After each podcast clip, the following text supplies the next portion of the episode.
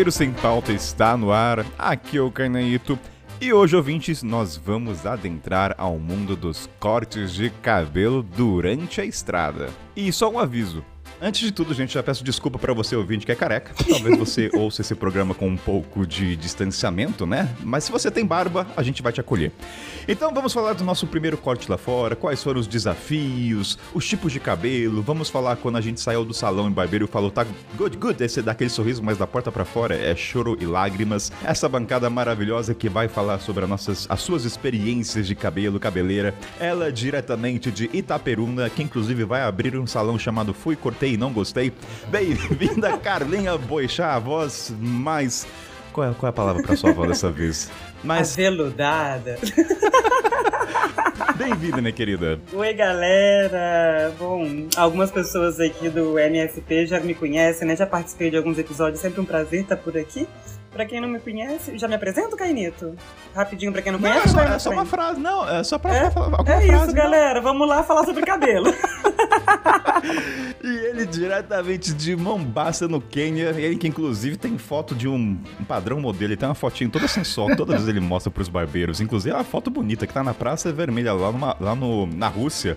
Diretamente, oh, direto, vai falar direto, mas tá errado assim mesmo, mas bem-vindo, Fred Ribeiro. Fala, Kainan, oi, Carlos, oi, Felipe, obrigado a todo mundo mundo aí, valeu pelo convite, primeira vez aqui. E vamos falar dessas experiências, né? O famoso corte de cabelo cada vez é uma surpresa. Vamos saber se o Fred chorou de algum salão para fora ou não. E agora vamos diretamente para Capão Redondo. Ele que, inclusive, a galera sabe que a gente tem a pré-pauta nesse programa e tem um grupo para isso, né?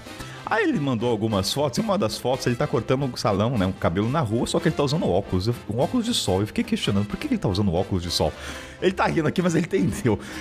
Bem-vindo, Baiá, meu querido. O cara que tira, corta cabelo com óculos de sol. Muito obrigado, galera. Primeira vez aqui. E para contextualizar, estou em Capão Bonito, não estou em Capão Redondo. Eu falei errado, meu Deus.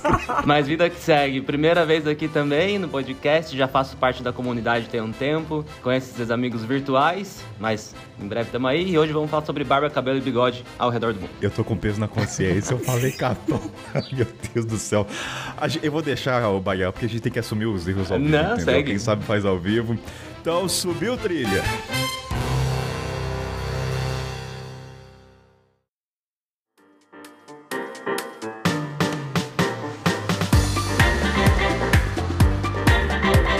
Esqueci, não, não sei.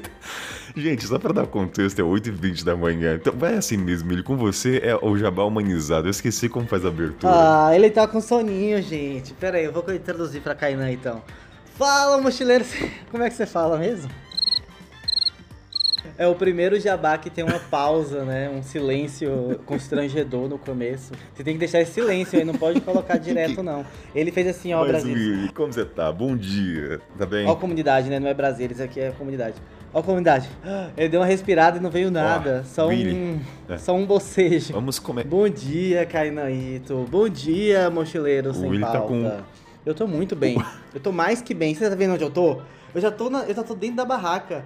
Nem é o primeiro tópico do Jabá, mas eu já tô aqui, tô completamente entregue. Willy, vamos começar falando. Não vamos falar primeiro da viagem, vamos mudar a ordem hoje. Quero falar de uma coisa que eu fiquei muito feliz. Kainan ficou exaltado. Porque a gente sempre fala da comunidade, não é mesmo? Fala da comunidade. Que, que, pra galera que não sabe, o que, que é comunidade? Sim. É o lugar onde pessoas que apoiam um podcast, né? Pra esse programa continuar no ar. Pessoas inteligentes, pessoas que sabem onde colocar o seu dinheiro bem Muito investido. obrigado pelas belas palavras. E além de Não, é a mais pura verdade, eu não tô sendo pago. Obrigado. E além disso, as pessoas têm um grupo secreto, com galera ativa pra tirar dúvida, tem um monte de coisa.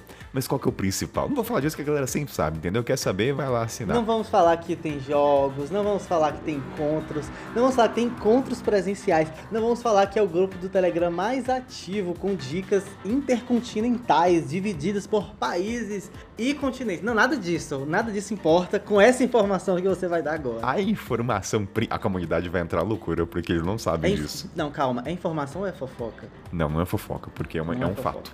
É um fato. E esse fato foi liberado pra ser falado. Opa! Só não posso dar Alô, nomes. alô, como é que é? Mas é o seguinte, Willy, O Nelson Rubens? Ah. É, esqueci como é que é.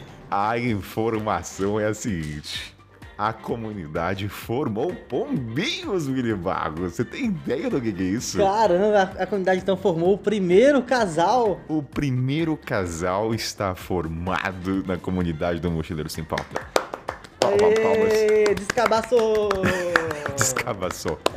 A galera agora vai querer saber quem que é o casal. Aí é a comunidade que se vire pra saber quem que é, Ah, entendeu? é, não, eles aí eles perguntem lá. investiguem aí. A gente não dá nomes, né? A gente só dá informação. É tipo. Então, O jabá, Willy, da comunidade, TV. além de tudo que aquilo que não foi falado aparentemente aqui, você pode encontrar o seu date na comunidade. Então a pessoa cai, não, Não, mais do que isso, você pode encontrar o amor da sua vida, porque eu estou com expectativas desse casal.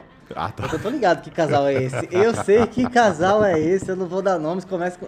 Eles devem Ó, tá a letra devem do tá nome do, do, do noivo está entre a letra A e a letra Z. É uma boa. E Não ó, é uma boa? Já, já vou fazer a pressão em público. Do porque, noivo, né? assim, Eu tô quase casando os dois. A união, se um dia tiver casamento, se eu não for chamado para ser padrinho, já fica aqui a pressão exercida sobre os dois. Eu cancelo os dois da comunidade e vou embora. Não há dinheiro que faça eles Eu voltarem. não preciso ser padrinho, mas eu quero ser pelo menos convidado. Se tiver comida, se for só no fórum pra assinar papel, não precisa me chamar, não. Manda só uma foto no WhatsApp. E assim, então eu quase, eu quase zerei a vida. Agora, pra zerar, de fato, essa surgiu um. Imagina, nossa, eu vou ficar muito feliz se surgiu um filho. Já queria acelerando o processo Mas já, isso, né? Tipo, isso, isso você tá- é uma benção ou uma praga? Daqui a pouco. é uma benção, é uma, be- é uma benção do Cainaito, cara. Qualquer desejo que eu tenho que alguém tenha um filho é uma benção. Eu tô, que, que Ah, isso? então tá bom, não, não, não, então não. Tudo bem, então se eles concordam com isso também, eu acho que se for menino tem que chamar Kainan. Não, não, não, também não quero. eu Não, gosto eu, do, eu eu acho que tem que chamar. Kainan. E se Não, for menina, tem que chamar eu Kainita. Eu quero o meu individualismo no nome. Eu não quero. Não, não quero. Eu não, sou, não vem colocar Kainan Não, mas peraí, não, calma. eu, não, eu tô começando a sonhar aqui. Já, já pensou de fazer um chá revelação na comunidade? Ia ser sensacional. Como a gente poderia fazer um chá revelação na comunidade mochileiro sem pauta? Por favor, mande ideias. Ideias. Mande ideias, mande ideias. Mas, Willy, pra encerrar o jabá da comunidade, então, só pra dizer que além de tudo que a gente falou, você ainda pode encontrar o seu amor. E isso não tem. Tan, Enfim, a gente fala que essa comunidade é boa. E vai eu acho que a trilha sonora tem que ser aquele saxofone bem sexy. Tan. E você tem que falar com a, vo- a Ah, voz de Silvio Santos, um né? Namoro ou amizade? É namoro. Mas então, Willy, esse é o jabá. E falando em date, pode também você encontrar o seu amor, sabe aonde? Na viagem pra É Chapada Diamantina. Que gancho maravilhoso. Se entender, é um, é um momento romântico, você vai estar na trilha, você vai ver, entendeu? Você vai encontrar pessoas parecidas que gostam de fazer. Não é aquela pessoa que seu amigo que não gosta de mato. Vai, você vai pro mato, vai vai- vai acampar. Então lá você pode ter uma chance de encontrar o seu amor. Na barraca, talvez. No mínimo, no mínimo, você vai encontrar o seu. Você vai se apaixonar pela Chapada Diamantina. Então, assim, amor e paixão é garantido. Seja pelo vizinho ali, né, que vai é, roncar do seu lado no carro, na van, ou pela natureza, que é maravilhosa, que é impossível não se apaixonar, o coraçãozinho bater mais forte. E vamos enfatizar, esse é o nosso último jabá pra excursão pra Chapada Diamantina. Então, tri- tri- Ah. trilha triste. Cadê o violino? Cadê o violino? Viu- Cadê a violino flautinha do. Titanic? Então, ouvinte, essa é sua última chance pra encontrar o amor numa piscina natural, cozinhar com a gente, descascar. Ai, gente, eu não sei cozinhar, não sei descascar batata, não tem importância. Eu e ele, a gente vai te ensinar e você volta pra casa com uma habilidade pra mostrar orgulho pros seus pais. entendeu? Exatamente. Porque, Will, que, que tem muita gente que não sabe descascar laranja de batata. É muita gente, a gente acha. Ah, não, mas isso é normal. Laranja, eu aprendi a descascar laranja depois de muito velho. Mas, Willy, dê, a- dê as informações práticas pra galera que a gente tá falando de amor, mas assim, quando que vai acontecer? Porque falta pouco, vai. Então, parte prática aí. Falta pouquíssimo. A viagem para Chapada Diamantina vai ser entre 5 e 11 de dezembro. Então falta menos de um mês para essa viagem, poucas semanas, mas ainda dá tempo, dá tempo você ir. Então é uma viagem que a gente vai ficar é, com base em Igatu, a Machu Picchu brasileira, uma cidade toda de pedra, construída lá pelos garimpeiros em 1800 e- bolinha. Aí eles evacuaram a cidade depois da, do- da corrida do diamante e a cidade ficou uma cidade fantasma, vazia. E aí hoje é habitada por 500 famílias, né, uma comunidade ali da Chapada Diamantina que tá é, enchendo de novo a cidade.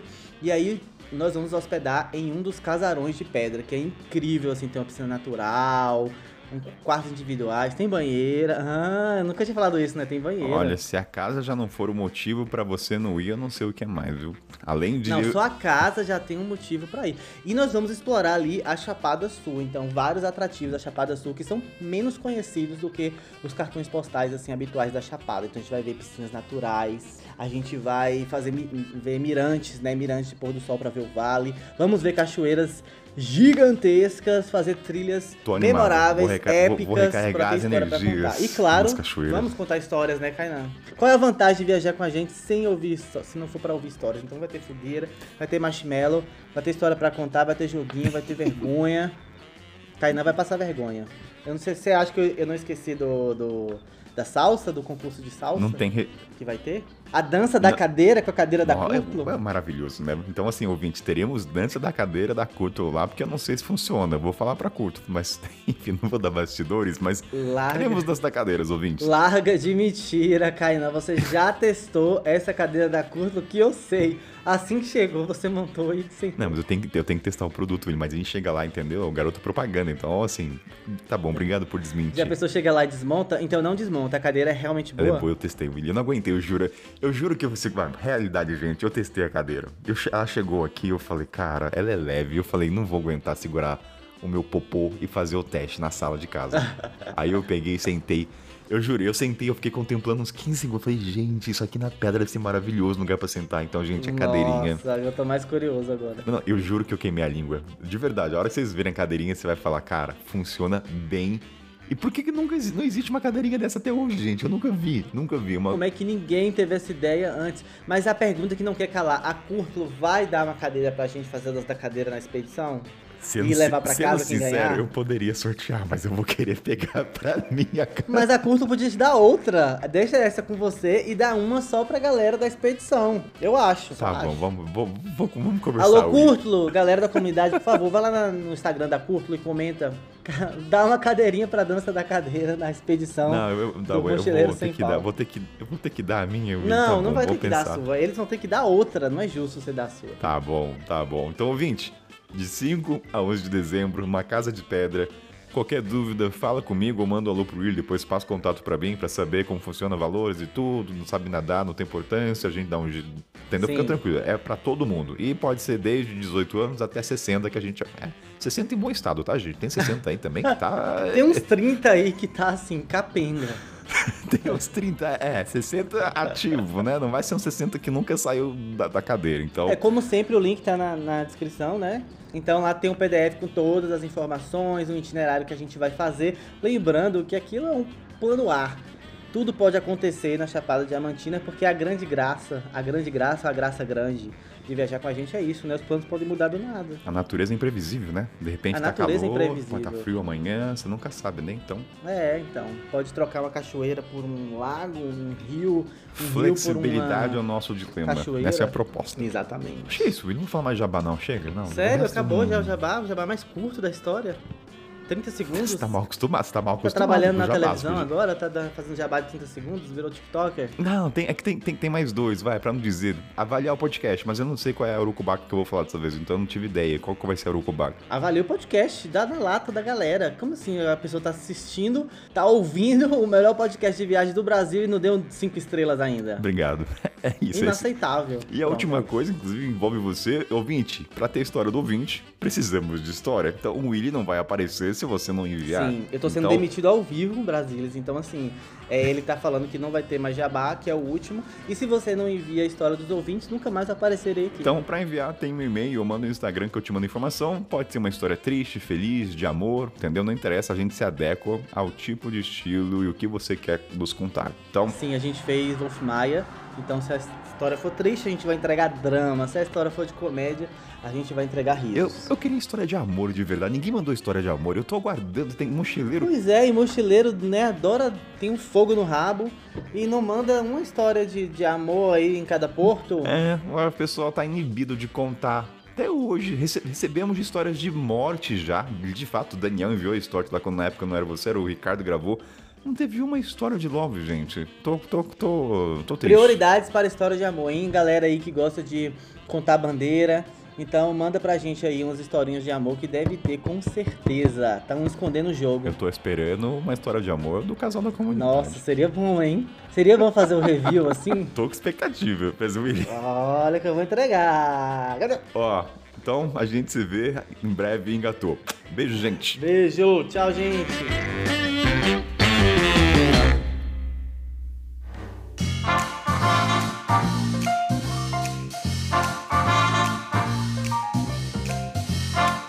Vamos lá, Carlinha, Baiá e Fred. Pra começar esse programa, eu queria trazer primeiro a nossa relação com a nossa cabeleira. Porque durante o programa a gente vai falar muito do desapego, quando o cabelo deu certo ou quando não deu certo, a questão do padrão de beleza relacionado a isso. Então eu acho importante a gente voltar no tempo, antes da viagem, qual era a nossa relação com o cabelo. Se a gente era uma pessoa muito vaidosa, se tinha um apego, se era desapegado, porque eu acho que durante o programa, empiricamente, a gente vai falar de- desse desapego. Então, Carlinha, você é a única mulher dessa bancada. Como era pra você, Carla, com o cabelo antes? Eu sei que você tá há muito tempo na estrada, mas como era a Carlinha nos seus primórdios com a cabeleira? Olha, é, eu, faz oito anos né, que eu tô viajando full time aí. E aí antes a minha relação era completamente diferente. Vocês vão perceber isso aqui ao longo do programa. Mas eu era aquela pessoa que ia no salão de cabeleireiro muitas vezes. É, duas, três vezes na semana eu tava no salão, cabelo sempre escovado, alisado, pintado, tudo que vocês imaginarem, pacote completo eu fazia.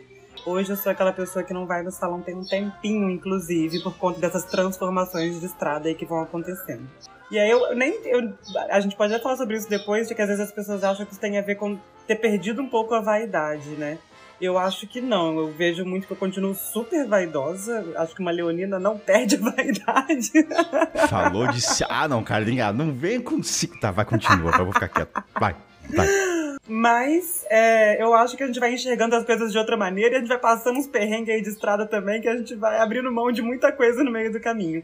Então a minha relação hoje em dia é muito mais abraçar o natural do que ficar batendo cabeça em salão e dar errado e, fazer manutenção fora. É uma dor de cabeça, assim. A título de curiosidade, há quanto tempo você não entra num salão pra mexer no cabelo? Tem uns três anos, eu acredito. É bastante, hein? Então você é aquela sadomasoquista que faz o próprio corte? Com cortador de unha.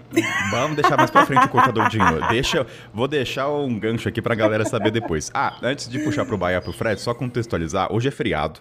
Então, carinha na sua cidade interiorana no Rio de Janeiro, pode ser que escute passeatas, pessoas glorificando, não sei qual é a palavra, tá? Mas quem sabe faz ao vivo, gente. Então pode ser que haja, haja barulho de pessoas e é isso. A gente vai deixar assim mesmo, então sabe que o barulho é porque é passeata de pessoas celebrando o dia. Qual que é o dia hoje, inclusive? É dia das crianças? De Nossa Senhora Aparecida. Então tem carreata e. E dia do agrônomo também. Obrigado. Ah, é dia do agrônomo? Olha. Nossa, devo comemorar? Você coloca toxina nas nossas coisas? Então, parabéns, seu Baiá.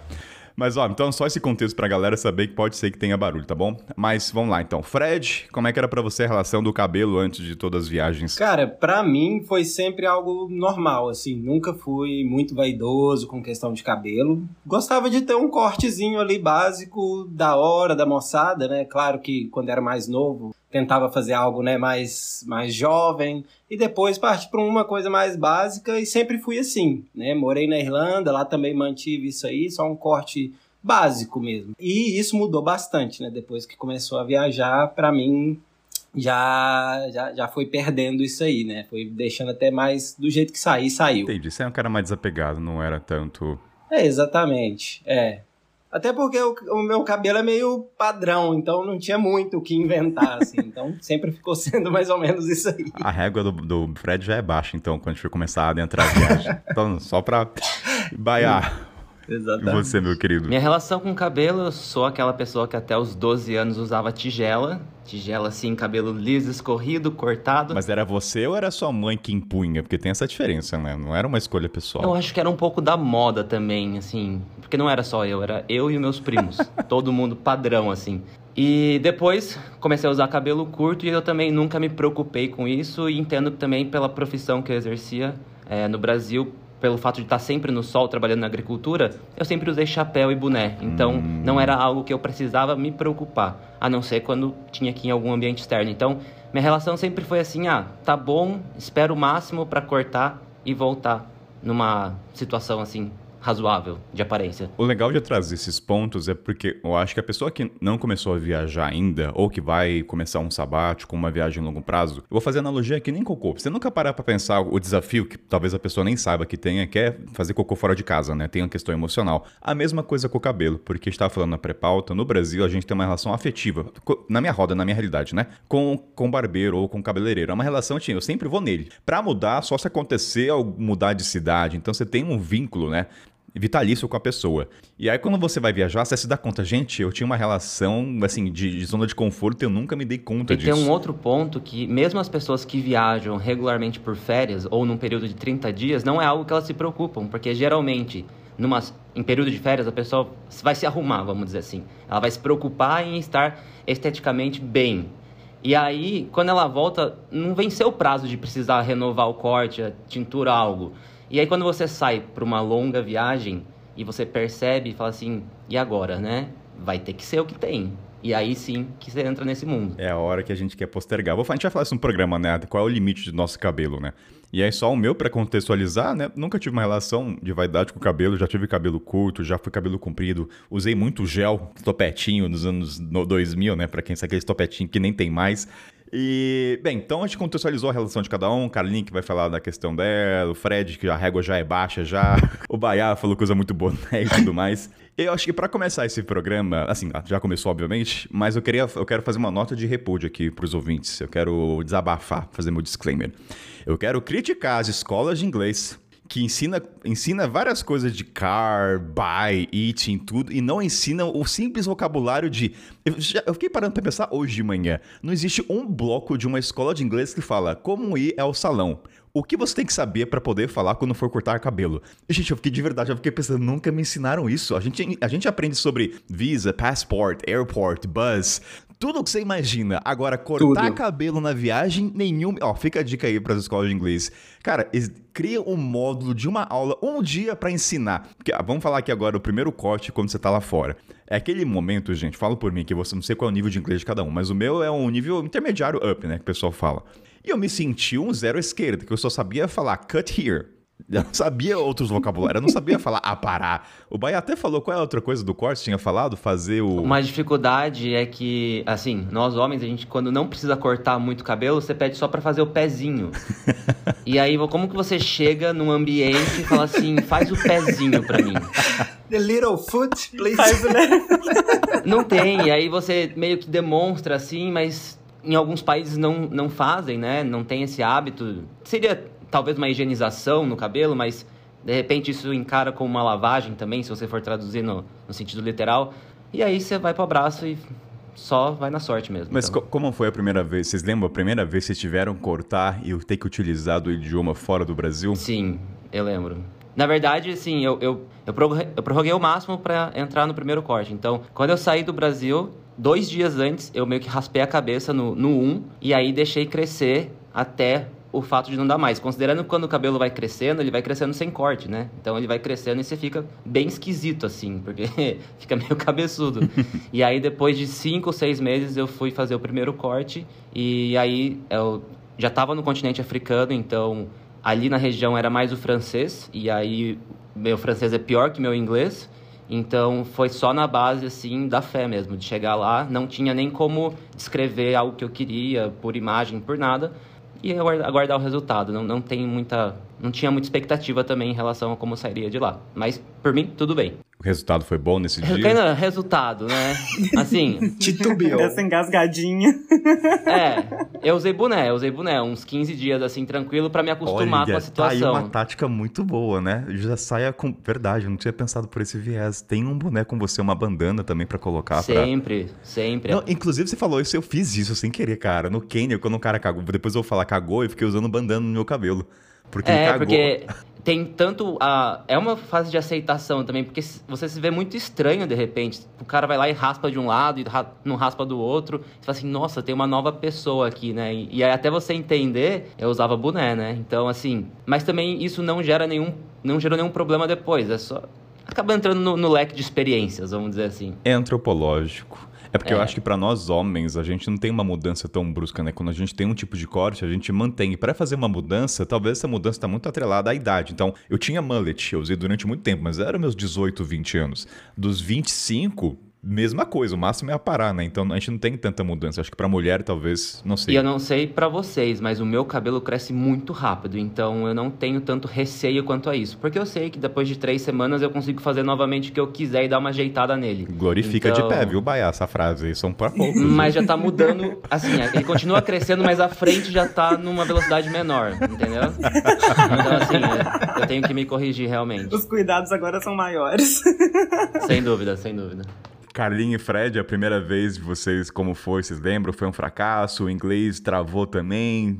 Utilizou, como é que foi? Olha, Cainito, eu vou te ser sincera que pelo meu estilo de cabelo, eu nunca cortei ele fora do Brasil. Porque cabelo cacheado é, é mais difícil você encontrar quem saiba cortar. Então, eu tenho minha experiência de pintar o cabelo fora. Que, olha, era sempre um caos, assim.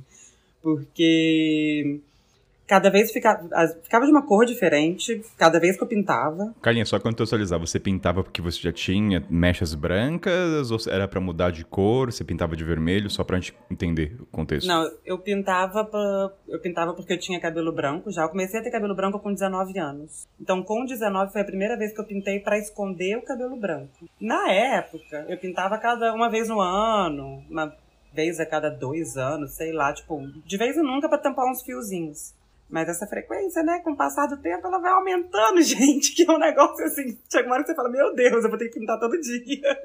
E aos poucos foi aumentando a frequência. Então, assim, no início, quando eu comecei a viajar lá atrás, é, eu tinha a minha cabeleireira fixa no Brasil, que é com quem eu cortava e pintava o cabelo, né? Ela era maravilhosa, Cíntia, no Rio.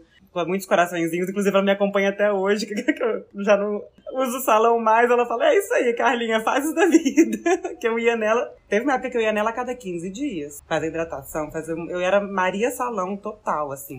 No início eu ainda conseguia manter um pouco mais. Porque eu acho que tem uma, uma diferença também da, é, entre homens que têm o cabelo mais curto, né? E mulheres que têm o cabelo. ma- mantêm o cabelo um pouco mais longo, que não tem essa urgência, às vezes, de cortar. Porque o, cabelo mais curto, ele dá a diferença maior quando ele, tá, quando ele vai crescendo, né? E aí você quer cortar de novo. A mulher com o cabelo um pouco mais longo, você consegue dar uma empurrada, sabe? Tipo, não tem aquela coisa de, putz, tá começando a ficar meio esquisito. Não, já tá ficando um pouco maior e vou precisar cortar daqui a pouco.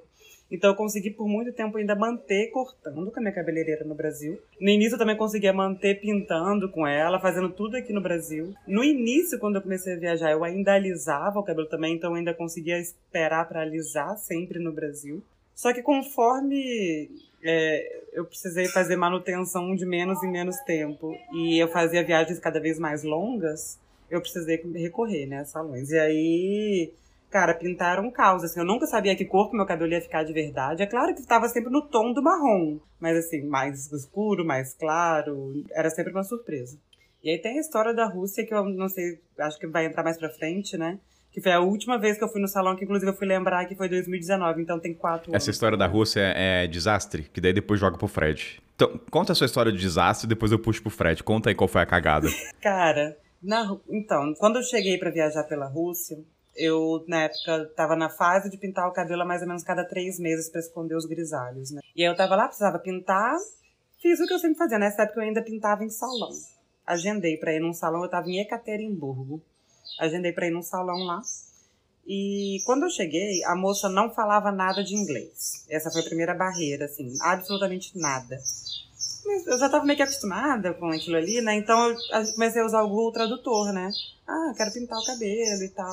E o primeiro choque é que ela não entendia que meu cabelo podia ser lavado, porque ela não estava acostumada com o cabelo cacheado. Ali era uma realidade só dela trabalhar com cabelos lisos, né? E eu acho que ela pensou que meu cabelo era permanente. E aquilo ali foi o primeiro impasse. Ela ficava, mas pode lavar mesmo? Você tem certeza? E eu falava, cara, pode lavar. É, é- é assim mesmo, tá ligado?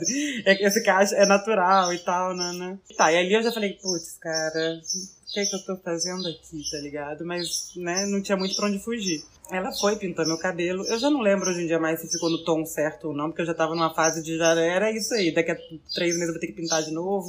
Então se ficar no tom errado, daqui a pouco eu pinto. E aí, no final, ela colocou no Google Tradutor perguntando se ela podia finalizar o meu cabelo. E aí, brother, eu devia ter dito que não, né? Porque se ela não conhecia cabelo cacheado, ela não ia ter ideia do que fazer com o meu cabelo. Mas eu falei, beleza, vamos lá. E aí ela ligou o difusor, né? O difusor, pra quem não sabe, é o negócio que você acopla no secador, assim, que ele é mais para secar cabelo cacheado sem desfazer os cachos. Mas eu não sei exatamente o que ela fez, eu nunca usei difusor na vida, eu não sei exatamente o que ela fez, que, na verdade, eu fiquei com o cabelo todo pra, em, em pé, assim, véi. ela fez tipo um black power em mim, assim, eu não sei exatamente qual foi o rolê. Porque eu lembro que na hora que eu me olhei no espelho, assim, eu falei, caraca, brother, que loucura, né? É, aquele, é o que você falou no início do programa, deu aquele sorrisinho de canto de boca. Ah, thank you so much. Custou, quant, Meu custou Deus, quanto né? essa brincadeira? Você lembra? Mas você foi muito barato? Puts, foi quatro anos atrás. Não era tão barato, não, porque eu tentava ir em salões um pouco melhores pra tentar evitar perrengue, tá ligado? Ter uma segurança. Pra ter uma segurança ali. Eu não ia muito em salãozinho pequenininho, muito simples. Eu ia naqueles Mas meio mesmo escolhendo padrões, entre o bom assim, e o tá médio, ligado? só- Mas a chance de sucesso é 50%. é sempre uma surpresa. Não, é sempre uma surpresa, assim. E aí, eu- nesse dia eu falei, brother, A partir desse dia, a Carolinha começou a atingir o próprio cabelo, foi isso? Aí eu comecei a pintar meu próprio cabelo e aí vira uma outra história que eu posso contar daqui A, a, pouco. a gente, a é gente vai entrar. Esse é o bloco do sadomasoquismo, que é quando vocês começam a, a cuidar de si próprio. Então, só pra entender, seu cabelo ficou tipo aqueles, aquela bola de cristal com eletrodos, fica espetado pra cima, é isso? Ficou, cara, ficou assim, ficou terrível. Mas é, é algo que se Terrível. Eu só lavar queria chegar em casa e lavar o ou você cabelo. teve conviver com isso? Era, sim, não era algo que lavar resolvia, assim, foi super de boa. E só deixando claro aqui, eu acho super lindo Black Power, viu, galera? Acho, acho incrível, assim. Mas o que ela fez em mim não era nem um Black Power, era, um- era eu não consegui entender. Não, é que ela pro fez. seu, pro seu estilo de cabelo que você tava acostumado é uma mudança. É, que É uma nem- mega mudança. Tipo, meu cabelo não é crespo, exatamente. Meu cabelo tem, é cacheado. Então, assim, foi um choque. Eu olhei e falei, meu Deus do céu. É uma pergunta, assim, quando acontece essas merdas que aconteceu com todo mundo, a gente vai falar no programa, a gente gosta de desabafar com alguém, a gente tem que soltar nossas lamúrias, né? Assim, você tá- com que, pra quem que você reclamou, Carlinha? Ligou, mãe, o desastre, pra quem que você chorou nessas horas? Ou você guardou toda a mágoa pra você mesmo? Guardei, gente, eu não tirei nem foto. Ah, não. Aí, aí você cometeu o pecado. Não, tem que. tem- Não, aí. Eu, eu, fiquei- eu saí tão arrasada, eu saí tão. Porque eu já tava numa fase meio de estar ficando muito cansada de, de ficar lidando com essas coisas em salão, tá ligado? Eu já tava numa fase meio de tipo, pra que que eu me submeto a essas coisas, velho? Você cometeu o pecado da bíblia do cabelo na viagem. Tirará as fotos, não interessa o quão ruim tá. Porque eu postei lá na pré-pauta do nosso grupo as merdas do meu cabelo que já fizeram já. E aliás, já digo mais: registro de cortar cabelo, não do pós, é vulnerabilidade total. Porque a gente posta foto na pior fase que a gente tá, com o cabelo Carlinha, horroroso, cara puxa. tal- talvez Enfim. esse salão foi Então, o pontapé Carlinhos- pra você ter o cabelo que você tem hoje. Não, foi com certeza. Ali foi um início, assim. Ali foi a vez que eu falei. Que a primeira vez que eu me Então questionei. fica o tipo, recado, vão em salões ruins pra ter a chance de ter o cabelo que vocês querem ter, entendeu? Pra contextualizar que a gente tá aqui só em áudio, né? Quem tá ouvindo não vai estar assistindo. Eu assumi o meu cabelo 100% grisalho. Então hoje em dia ele é grisalho da raiz às pontas, finalmente, depois de uma longa transição capilar. Tudo começou no salão da Rússia.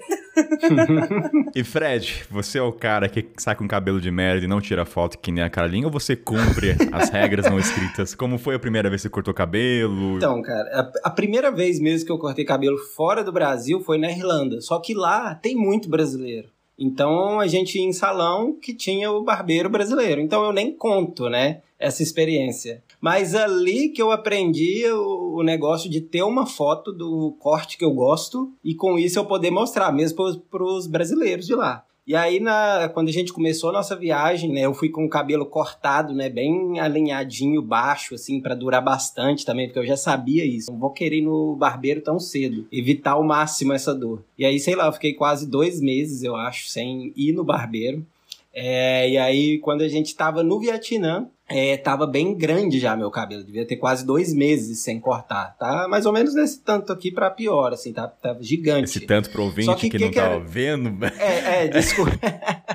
tipo, é um tanto. im- Imagine um cabelo grande, né? Seria. Não sei meio como explicar. Mas, é, e meu cabelo ele é volumoso, né? Então não é um cabelo que vai cair e tal, igual o seu, Kainan. Assim, o meu ele vai mais pro alto, né? Ele fica um cabelo mais. Ah, tá. O seu é, não vai é um- cair. O o seu- você não vira mullet, entendi. Não, não.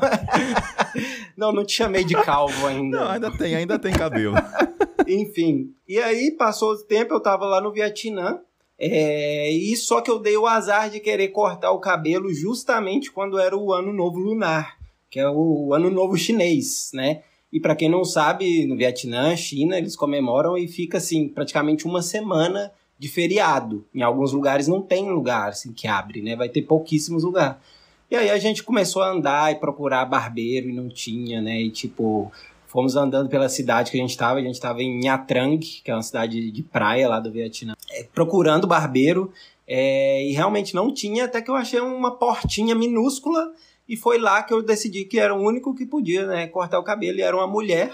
É, eu acho até que era um salão é, que ela só cortava cabelos de mulheres, provavelmente. É, mas aí eu entrei, perguntei se ela cortava, mostrei a foto, ela falou, joia, né? Vamos lá. E ela não falava nada de inglês também. Foi igual o da Carla aí, né? Nada, nada mesmo. Mostrei a foto, mostrei o tradutor, alguma coisa. E ela falou, ok. Quando acabou de cortar o meu cabelo, ela basicamente assim, como se ela tivesse, se ela tivesse só passado a máquina no cabelo todo, teria ficado melhor, entendeu?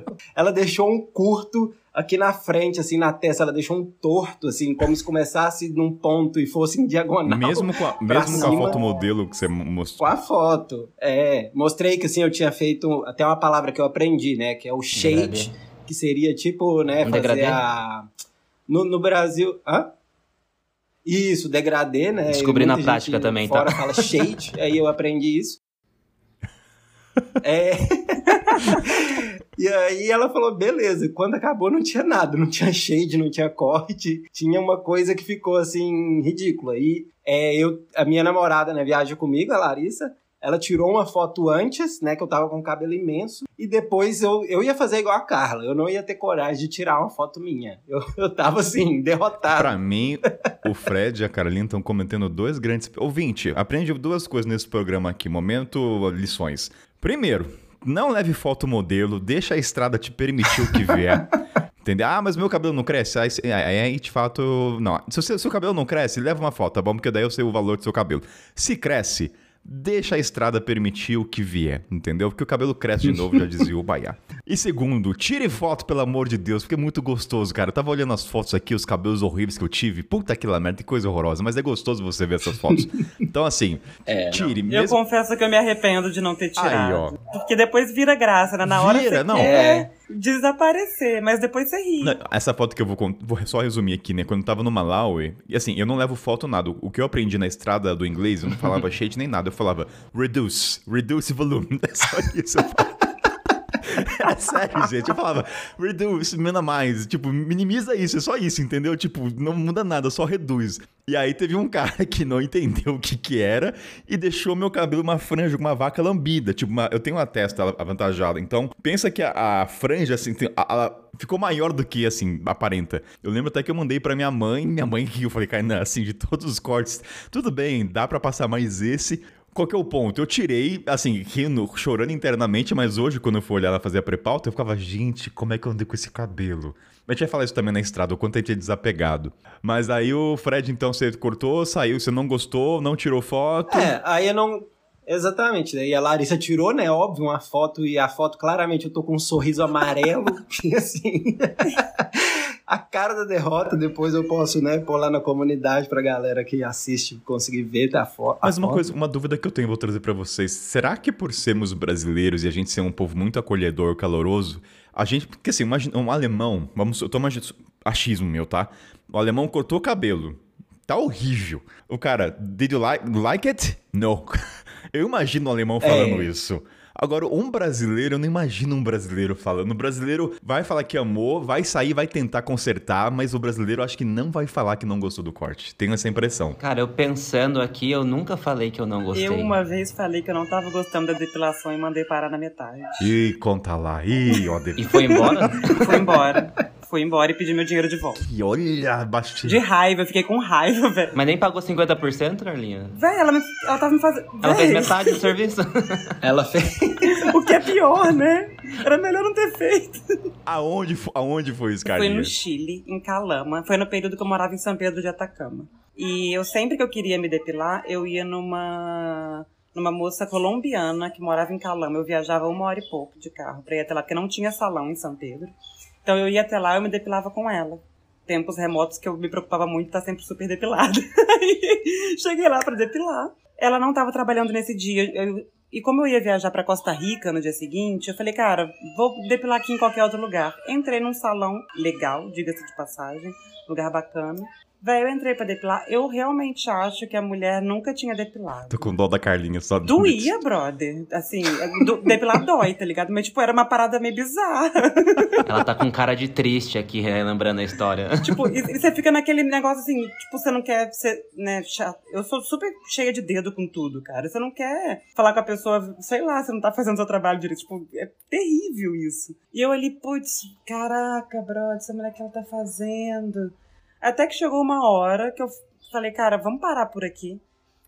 A perna eu consegui depilar com ela, a perna foi. Mas aí, assim. cara, tira uma dúvida. Como homem, eu sou ignorante, até pros nós homens entenderem. Pra mim, eu achava que qualquer depilação doía. Ou tem níveis de dor. Eu acho que nós mulheres, como a gente vai se submete isso há muito tempo, a gente ganha essa resistência à dor.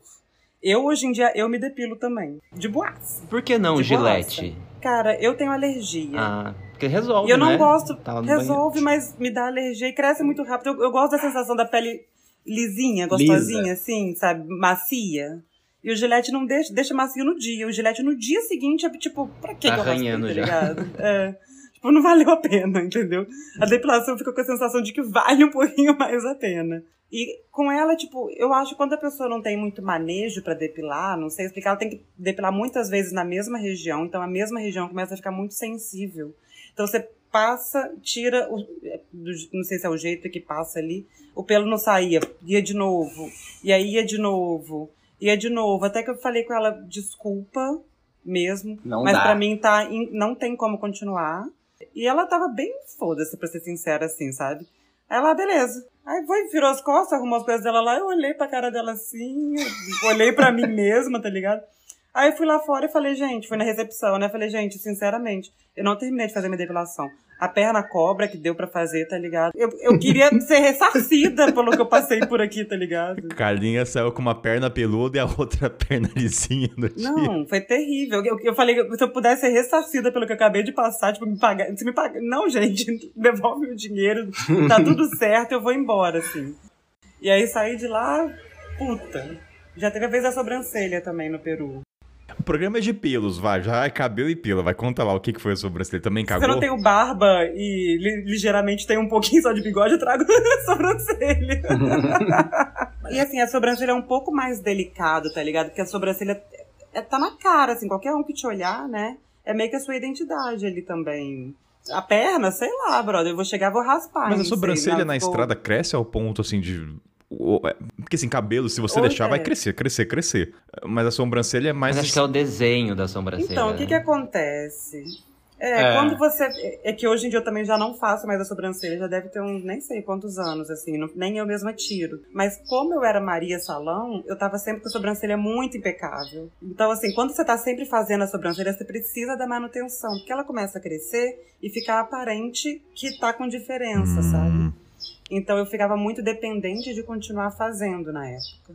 E, e eu, eu mesma fazendo era, era terror. Eu, eu preferia me arriscar com alguém que eu não conhecia do que eu mesma fazer. Porque às vezes que eu fiz, eu fiz cada buraco, ficava um negócio assim, terrível. E aí eu cheguei nesse salão no Peru pra fazer, e a mulher começou a afinar muito a minha sobrancelha. Mas assim, muito, muito, muito. Afi- afinar pro ouvinte entender é tirar muito, deixar bem fininho? É, porque eu tenho a sobrancelha originalmente mais grossa. E aí tem lugar que, que culturalmente também. Eu não sei se é o caso do Peru, pra ser sincera, mas tem lugar que usa-se a sobrancelha mais fina. As mulheres afinam mais a sobrancelha do que ela normalmente é. Aí essa moça, não sei porque. Eu sempre, cara, eu sempre chegava. É aquela coisa, né? Difícil falar em outra língua. Hoje em dia eu já nem sei mais o que, que eu falava, mas eu sempre falava, eu só quero fazer uma limpezinha, que é o que faz no Brasil, né? É só uma limpezinha, só aqui embaixo e tal. E eu cheguei, falei isso com ela do jeito que deu. E, cara, e é muito ruim, porque quando você tá fazendo, quando você tá cortando, normalmente você. Normalmente, né? Nem sempre. Tem no espelho e você tá vendo o que tá acontecendo. Nem sempre. É, nem sempre. Mas a sobrancelha não tem o que fazer, tá ligado? Você nunca vai ter o espelho. Você tá deitado ali, tá só deixando a vida acontecer. Então eu ficava deitado ali falando, brother, essa mulher que ela tá fazendo na minha cara. Tipo, você tá sentindo a mão numa região que não era pra tá. Não era pra tá, tá ligado? Ela tava tirando de uma parte que nunca tinha sido tirada antes. E aí é terrível, porque ao contrário da depilação, que dá pra eu levantar e falar para na metade e vou embora, a sobrancelha não dá, tá ligado? E demora muito pra crescer, velho. A sobrancelha pra ela voltar e, e- e uniformizar de novo demora muito. Ah, passa a caneta pretinha, aquelas canetas, entendeu? Pra preencher. Então, eu, eu fiquei usando um lápis, não, tem um lápis que é mais marronzinho, que ele é mais discreto, assim. E eu fiquei usando um pouquinho. Com ela, eu deixei ela terminar o serviço, olhei no espelho e queria morrer. Não é tirou isso, foto tá também, ficou triste. então- Imagina, gente, imagina. Já cheguei, fui direto procurar uma lojinha que pudesse. Eu nunca tinha usado esses, esses lápis pra sobrancelha, já comprei um pra dar um jeitinho e tal. Ai, meu Deus do céu, é que Carinha, por que você se submete a tudo isso? Meu, assim, nossa eu tenho senhora. as respostas, mas não vou trazer essa polêmica. Eu, eu- eu não tô conseguindo processar sobrancelha, lápis. Eu acho que no quesito mulher tem mais outra coisa. Mas de curiosidade, assim, eu- ah, na pré-pauta eu pesquisei que a mulher, o Brasil tem a tradição de ter as melhores profissionais para fazerem sobrancelhas. É, eu não sei no caso. Depilação também. A gente é referência nessas coisas. Né? Brazilian. Como é que é? Bras- Brazilian Wax. Wax? É, é, já, eu, É, já vi lá fora, eu já vi lá fora já. Não sei qual país africano tinha lá, Brazilian No mundo Depilação. inteiro, cara. Se for É, no mundo- depilação tem no cartaz, assim, lá, sei lá, perna, virilha, não, perna, axila, não sei o que, Brazilian Walk, sempre tem. Mas deixa, eu- deixa eu jogar uma perguntinha pro Fred pro Baiá. Alguma vez vocês já depilaram não, com cera? nunca. Nunca tive a oportunidade nem a coragem pra fazer É, isso. nunca nem me interessei, assim, porque só de escutar parece um, não é legal. É. E quando eu quero, tipo, diminuir alguma parte de pelo do corpo, seja barba, do peito, alguma coisa, eu vou na maquininha, assim. É, Cara, tipo, pra não no- mentir, eu vou trazer uma revelação. Eu fiz uma vez com Olha por experiência, cara. Conte tudo, Cainito, não nos esconda nada. Habla. Habla e habla. Não, eu vou ser muito sincero. Assim, foi uma, uma única vez, mas não foi dolorido. Eu não sei, a mulher falou, né? Daí, assim, a parte séria. Tem pessoas que são mais sensíveis, tem pessoas que não sentem dor. Pra mim, assim, não senti dor. Então, pra mim, não, não foi dolorido. Fala, Carlinhos. Qual foi a parte que você depilou? Melhor Isso faz diferença. Não, calma lá, gente. Calma lá, calma lá. O ouvinte não vai perceber. Não, não, não. Eu tinha um pouquinho no ombro, né? Assim, não tinha tanto. Um pouquinho aqui no ombro, e bem aqui atrás do ombro, da, da cabeça, mas aqui, um pouquinho nas pezinho, costas, aqui em cima. É, o pezinho, né? Aí eu falei, ah, vou, vou fazer, né? Não era caro, mas, cara, foi muito prazeroso, sendo muito sincero. Porque, assim, Hum, olha Quando- só. não, foi é, o que a Carinha falou assim. Claro que imagino que deve ser dolorido pra muita gente, mas tá lisinho ali e durar muito tempo. Durou acho que uns três Mas- meses. Tem um ponto, talvez, de uma teoria vinda de minha mãe, que ela costuma falar, já escutei algumas vezes, e ela não é da área, tá? Então, assim, É, cabeça achismos. dela. Achismo. Hum. Que o pelo mais grosso, quando vai depilar, pode ser que doa mais. E onde você tá relatando, no ombro, assim, normalmente são pelos mais finos e menores. Sim, Então, é, se você sim. comparar a sua região, que você acabou de dizer que foi prazerosa, com a da Carla, da perna, que normalmente é um pelo mais grosso e é um pelo recorrente que você tira, ah, não, não. acho que são tô imaginando- contextos não, diferentes, é, assim, o- sabe? Os meus pelos peitorais nem fudeu. Massa, mas ligado pra caramba. Não, não. Tem não. a questão da região que às vezes é mais sensível, né? Porque essa região aqui na nuca não é uma região tão sensível. Então, por exemplo, quando você depila a perna, a canela é de boa. Ui. Quando chega nessa partezinha atrás do joelho, Tá, faz Gente. sentido. Não, é. é um terror. Não, não, não. Inclusive, eu não sei, tem um país que homens fazem. ah, acho que é no Brasil, o pessoal tira barba com cera. Misericórdia. Barba. Meu irmão já tirou, Não. eu acho. Nunca vi. Não. já Nossa vi Senhora. já no, no Instagram alguma coisa assim Não. também. Nem, inclusive, eu não sei, acho que é no Egito, não vou lembrar agora. Assim, gente, o programa vai pra lá e pra cá, tá? Mas a gente vai falar de barba e cabelo. Nariz. Nariz eu já vi barbeiro no Brasil. É, tipo assim, quando. Hoje em dia, é, pelo menos na minha região aqui, os barbeiros atendem só corte masculino, assim, né? E eles oferecem um serviço completo: barba, cabelo, bigode, sobrancelha e tudo. E aí, se você quiser, alguns tiram do nariz. Ai, e se você aqueles to... tubo. É, se você topar, eu já vi, tipo, na cadeira do lado, eu nunca fiz. Mano, isso é jogos mortais, eu não sei quem que Cara, faz isso. Eu não- eu- Eu já fiz. Você só vê o cara com dois canudos assim e enquanto tá barbeando. Eu não em tirava algum, nunca esse canudo. Eu ia respirar pela boca pro resto Em da algum vida. momento ele vai arrancar. Em algum momento A, ele vai arrancar. a sensação de depois de depilar dentro do nariz é horrível. Eu posso. Porque não tem pelo, gruda. Tipo, não tem a proteção, tá ligado? Mas, tipo, Então, os pelos do nariz não seriam nariz pra não- proteger Então, é pra proteger. Todos Só- os pelos. Todos, são- né? É, teoricamente Aliás. todos, né? É o filtro pra poeira? Exatamente. Por exemplo, eu tenho bastante. Não sei se eu tenho bastante, eu tenho no nariz, mas assim, eu talvez tiraria se saísse pra fora. Mas é, Na mas pontinha. não sai, é. Ninguém beija nariz, gente. Ninguém enfia. A não ser que você tenha fetiche de enfiar o dedo no nariz do seu parceiro, não é o gente, caso. Deixem os pelos em paz, meu Deus. Não, eu acho loucura quem, quem, quem tira pelo É, nariz, não. gente. Assim, o, Aí é o- demais. Ai, gente, que programa tem. Meu Deus, era pra ser Não, mas aqui, calma. assim, às vezes é saudável tirar, porque tem pessoas que têm muito pelo, entendeu? Mas talvez aparar pra não sofrer. Porque hoje em dia, não, não, não, não tem como mostrar na tela também. Mas tem umas canetinhas, é, como se fosse uma caneta, e ela tem uma ponta de serrinha que você pode passar em qualquer direção que não faz o corte na pele. Então as pessoas enfiam e, zzz, e gira. Não, pai, desculpa, não, desculpa, cara. Você, você conta até a minha próxima reencarnação. Tirar pelo de nariz não é visual. Ninguém tá vendo. A não ser que você vire a cabeça, olha meus, meus, meus pelos do nariz. Cara, se você tá viajando, por exemplo, você ficou muito tempo no continente africano. Ah, Cara, tudo bem, o pelo ali, é, não sou médico, mas ele tem a questão de filtrar poeira e te ajudar ali a não inalar Ah. algo que vai te fazer mal. hum, Mas ao mesmo tempo, cara, ele vai juntar muita creca ali, sabe? E mas aí. vai- é pra isso que existe banho. Mas nem sempre você vai tomar banho, você sabe disso. Ah, você toma banho mal feito, Baiá. Não, vai lá Não. ver o programa de higiene. Não, não, não, não. Nem sempre você vai. Tá. Com um balde, você vai conseguir, tipo. Não vai conseguir limpar um nariz muito bem. Não tem a pia pra você fazer a limpeza nasal. Cara, Tá bom, tá bom, tá bom. corta os pelos do nariz e vai ser feliz.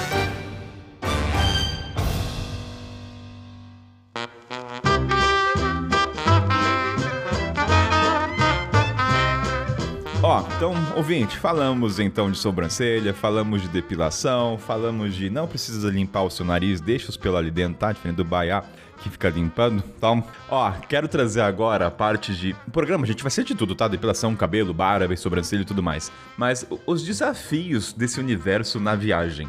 Porque uma coisa eu acho que é legal do, do, do podcast é aprofundar sobre isso, porque assim, quando a gente fala de viagem, a gente fala de destinos, a gente fala de carona, de trabalho voluntário, de comida. Só que esse tipo de coisa acaba acontecendo, mas a gente nunca aprofunda esses assuntos, né? Tipo, todo mundo tem que cortar cabelo se você faz uma viagem longa. Então, é a gente realmente tentar destrinchar e trazer reflexões sobre esse universo.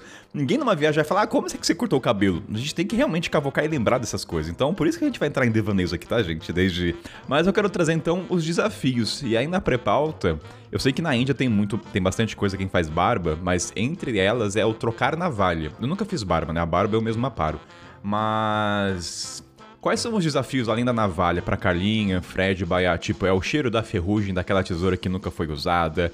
É, é o, o higiene local pesa pra vocês nessas horas ou não? Ou você já tá com a régua tão baixa meu filho, se eu ver, eu posso pegar tétano que eu vou cortar ali, tá tudo bem? Então, quais são os desafios pra cada um aqui quando vai cortar, fazer sobrancelha? Por exemplo, higiene é uma coisa que pesa pra vocês? Vocês se atentam a isso ou passa desapercebido? A higiene local do ambiente ali pra mim não pesa tanto, porque a- dependendo da região que você vai estar, se é uma região muito afastada, você não vai conseguir encontrar se ficar procurando. Mas eu sempre me atento à questão, por exemplo, da higiene dos utensílios, da navalha principalmente, porque mesmo que não faça barba, ele vai fazer o pezinho ou vai desenhar em alguma coisa. Então, se vai reutilizar não importa onde esteja, sabe? É questão de é, saúde também. Se cortar alguém, cortar você. Então, esse é um ponto que me preocupa. Mas uma das grandes dificuldades que eu tive e que gerou muita reflexão foi o convencimento de, deix- de convencer a pessoa a cortar o meu cabelo. E que eu achava que era um processo simples, porque você senta no cabeleireiro e corta em qualquer lugar do mundo.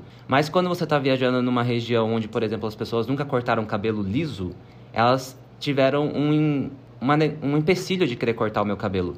E eu achava que era simplesmente pelo fato é, de eles ficarem com medo de errar o corte. Mas eu descobri que era, por exemplo, porque eles não tinham tesoura.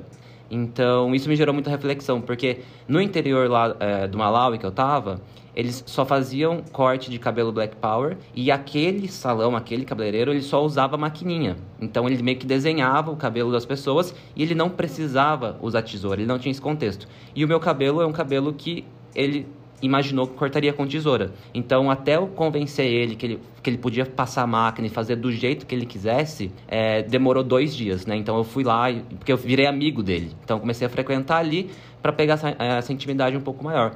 E aí, é, um corte de cabelo que gerou uma reflexão muito, muito grande em mim foi essa questão de, assim, a gente achar que, que tudo é fácil, que tudo, é no, tudo vai acontecer, mas eles não tinham uma tesoura. Por quê? Porque eles não cortam com tesoura. E aí ele se negou. E no final ele quis até dar o, corte de presente para mim, como, assim, não sei, a, a, gente se perde ali na tradução, mas pelo fato de eu ter confiado nele, de, de, de, ter dado a oportunidade de ele cortar o meu cabelo, segundo ele. Então fica aquela relação meio estranha, assim, de, não, você tá prestando um serviço, eu vou pagar para você. Não é sabe? Então, todo esse contexto de um simples corte de cabelo gerou uma reflexão muito profunda nos meses que eu fiquei ali, a partir do fato de não ter uma tesoura e meu cabelo, é, em tese, ele achar que deveria cortar com uma tesoura. Só puxando a questão da tesoura, aconteceu comigo isso no, na Zâmbia, no interior, que chamava Mazabuca. tava com cabelo, era a primeira vez que eu cortava depois de Cape Town, que eu vou trazer a história. A gente tava no interior num projeto e a gente tinha que ir pra cidade. E era uma longa distância, era 80 km pra ir à cidade. E aí fui eu com um amigo meu lá da Suíça só para cortar cabelo. Falei, vamos andar nessa cidade, que não devia nem, nem ter 10 mil habitantes. Passando em três salões, nenhum tinha tesoura. Nenhum tinha tesoura. Porque é isso, né, gente? Cabelo, o nosso cabelo lá no continente africano, dependendo da região, não, não existe. Então não tem por que ter tesoura. Até que no último lá eu perguntei, é, cut, cut, é scissor, scissor, scissor? Porque que assim, eu, eu não usaria, eu não gosto usar máquina, né? Aí o cara, assim, de várias, umas 10 gavetas, abriu a última, nunca esqueço essa imagem, a última gaveta, tirou uma tesoura enferrujada, mas tão enferrujada. Aí olhou para mim, mostrou a tesoura, ele falou, peraí, sabe a mãozinha, peraí, peraí, peraí. Ele me chamou, vem comigo. Foi até o ferreiro do lado da rua afiou, amolou a tesoura na minha frente, tipo, adiante, lá. Tipo, quando você vai afiar uma faca, good, good, pra você, tipo, se tá bom pra você te cortar. Kaina, você perguntou quanto tempo, é, qual foi a última vez que ele tinha usado essa tesoura? No, no, no oh. English, não existia inglês de comunicação. no English, no English, tá. no English. Mas assim, a tesoura tava totalmente enferrujada. Sabe aquela tesoura do seu avô que tá na gaveta e ninguém usou? Tava literalmente, só como ele afiou, o cara lá do ferreiro passou bonitinho, ela ficou tilinda. Tanto que ele até me deu a tesoura de presente, inclusive. Aí me deu a tesoura, falou, tá pra você, entendeu? Pra você levar. Não uso, né? Não uso. É.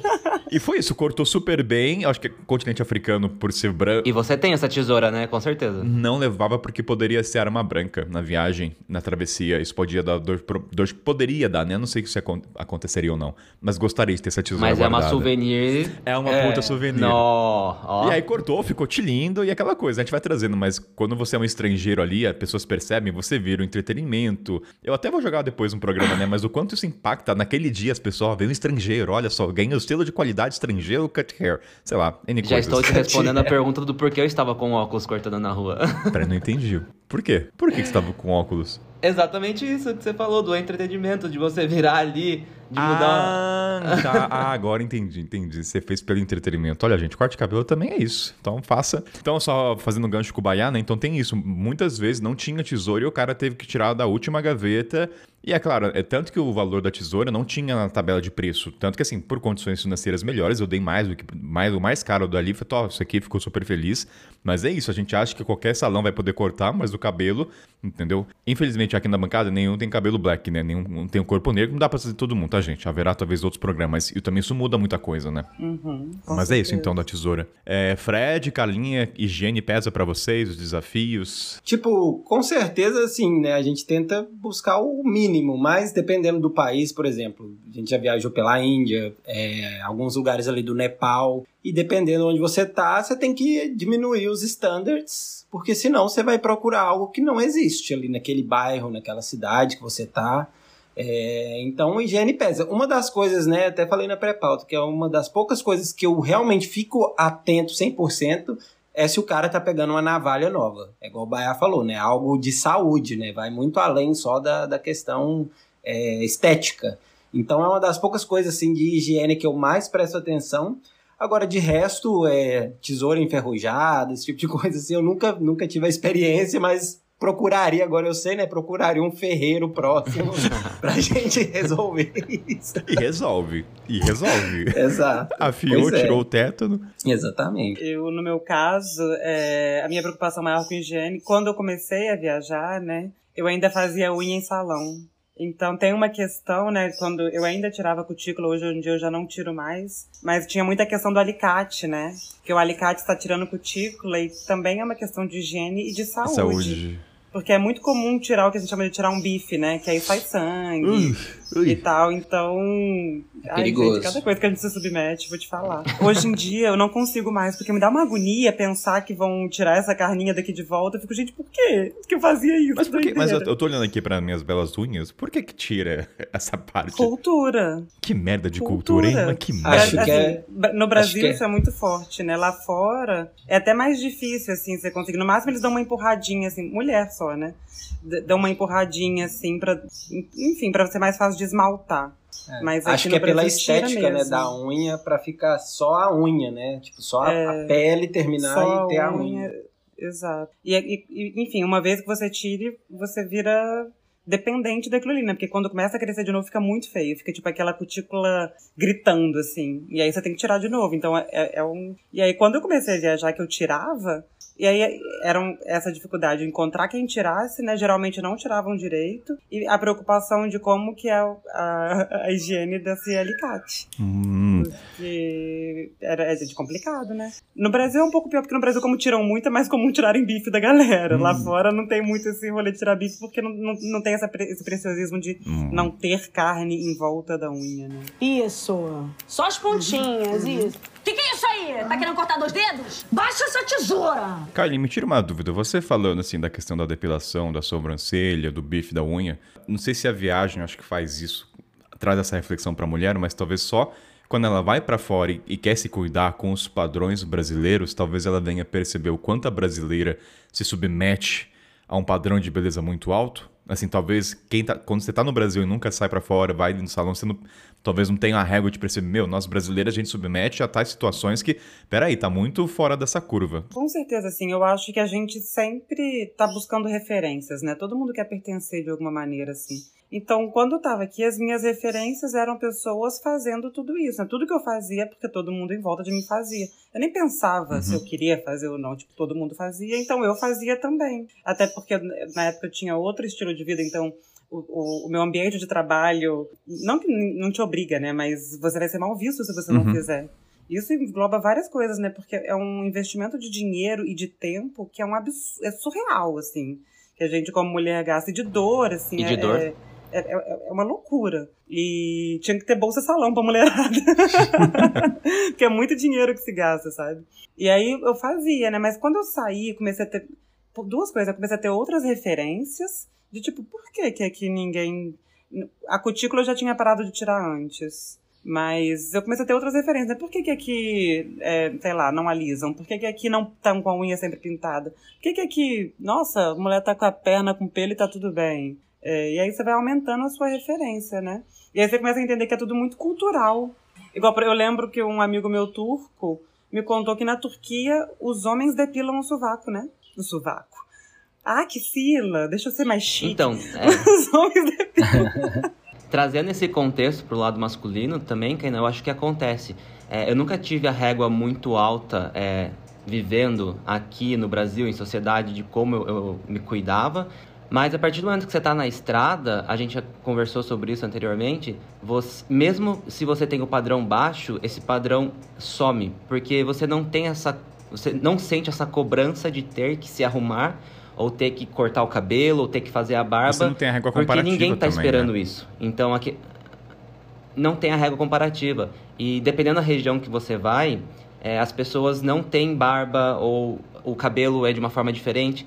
Então você olha ali, é, nossa, porque ninguém tem barba, então não preciso estar com a minha barba arrumada. Diferente se você chegar, sei lá, se você for no, no shopping em São Paulo, no Rio de Janeiro, ver todo mundo na estica e andar como a gente se sente confortável de repente, as pessoas vão te olhar, você vai chamar atenção e, e às vezes você não quer chamar atenção por, e- por, e- por essa característica. E aí quando você tá na estrada há muito tempo, eu percebi assim, falava, eu me olhava e falava assim, nossa, hoje eu tô meio, meio esquisito, meio largado.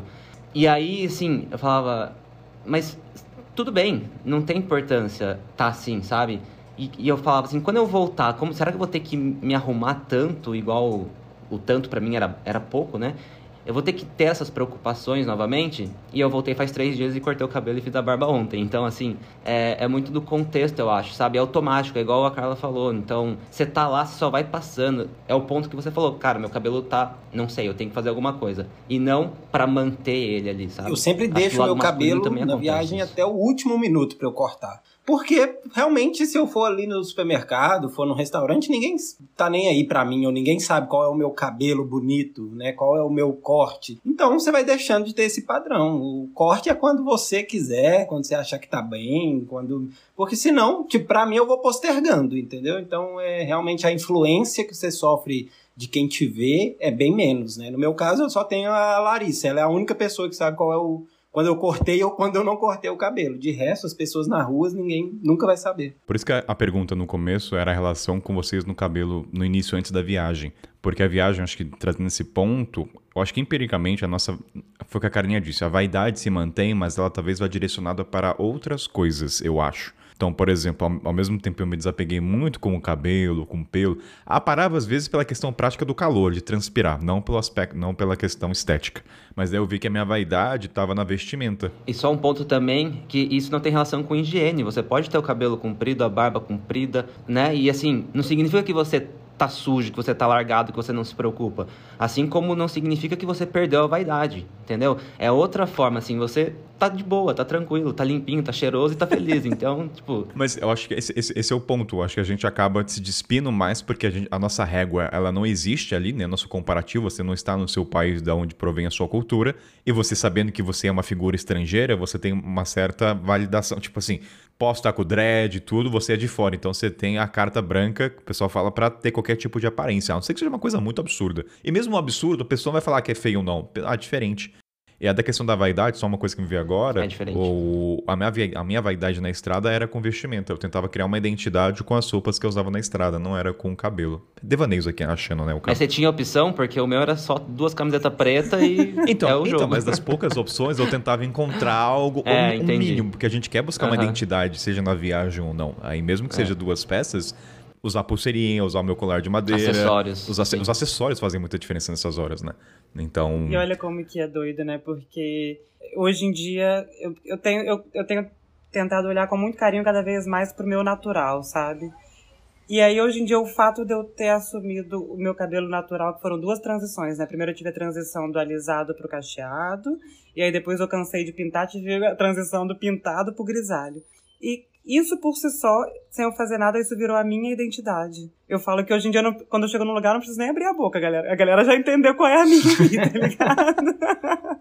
Mas demorou você se reconhecer na sua identidade eu original? Acho que o período de transição foi muito importante nisso, porque tem muita gente, por exemplo, para assumir o grisalho, eu já vi algumas pessoas que meio que tentam pintar para ficar parecido como ficaria depois, e aí não tem o período de transição. Só que eu, eu não sei se para mim funcionaria, porque eu acho que é o choque, né? Tipo, você vai do pintado pro grisalho da noite pro dia.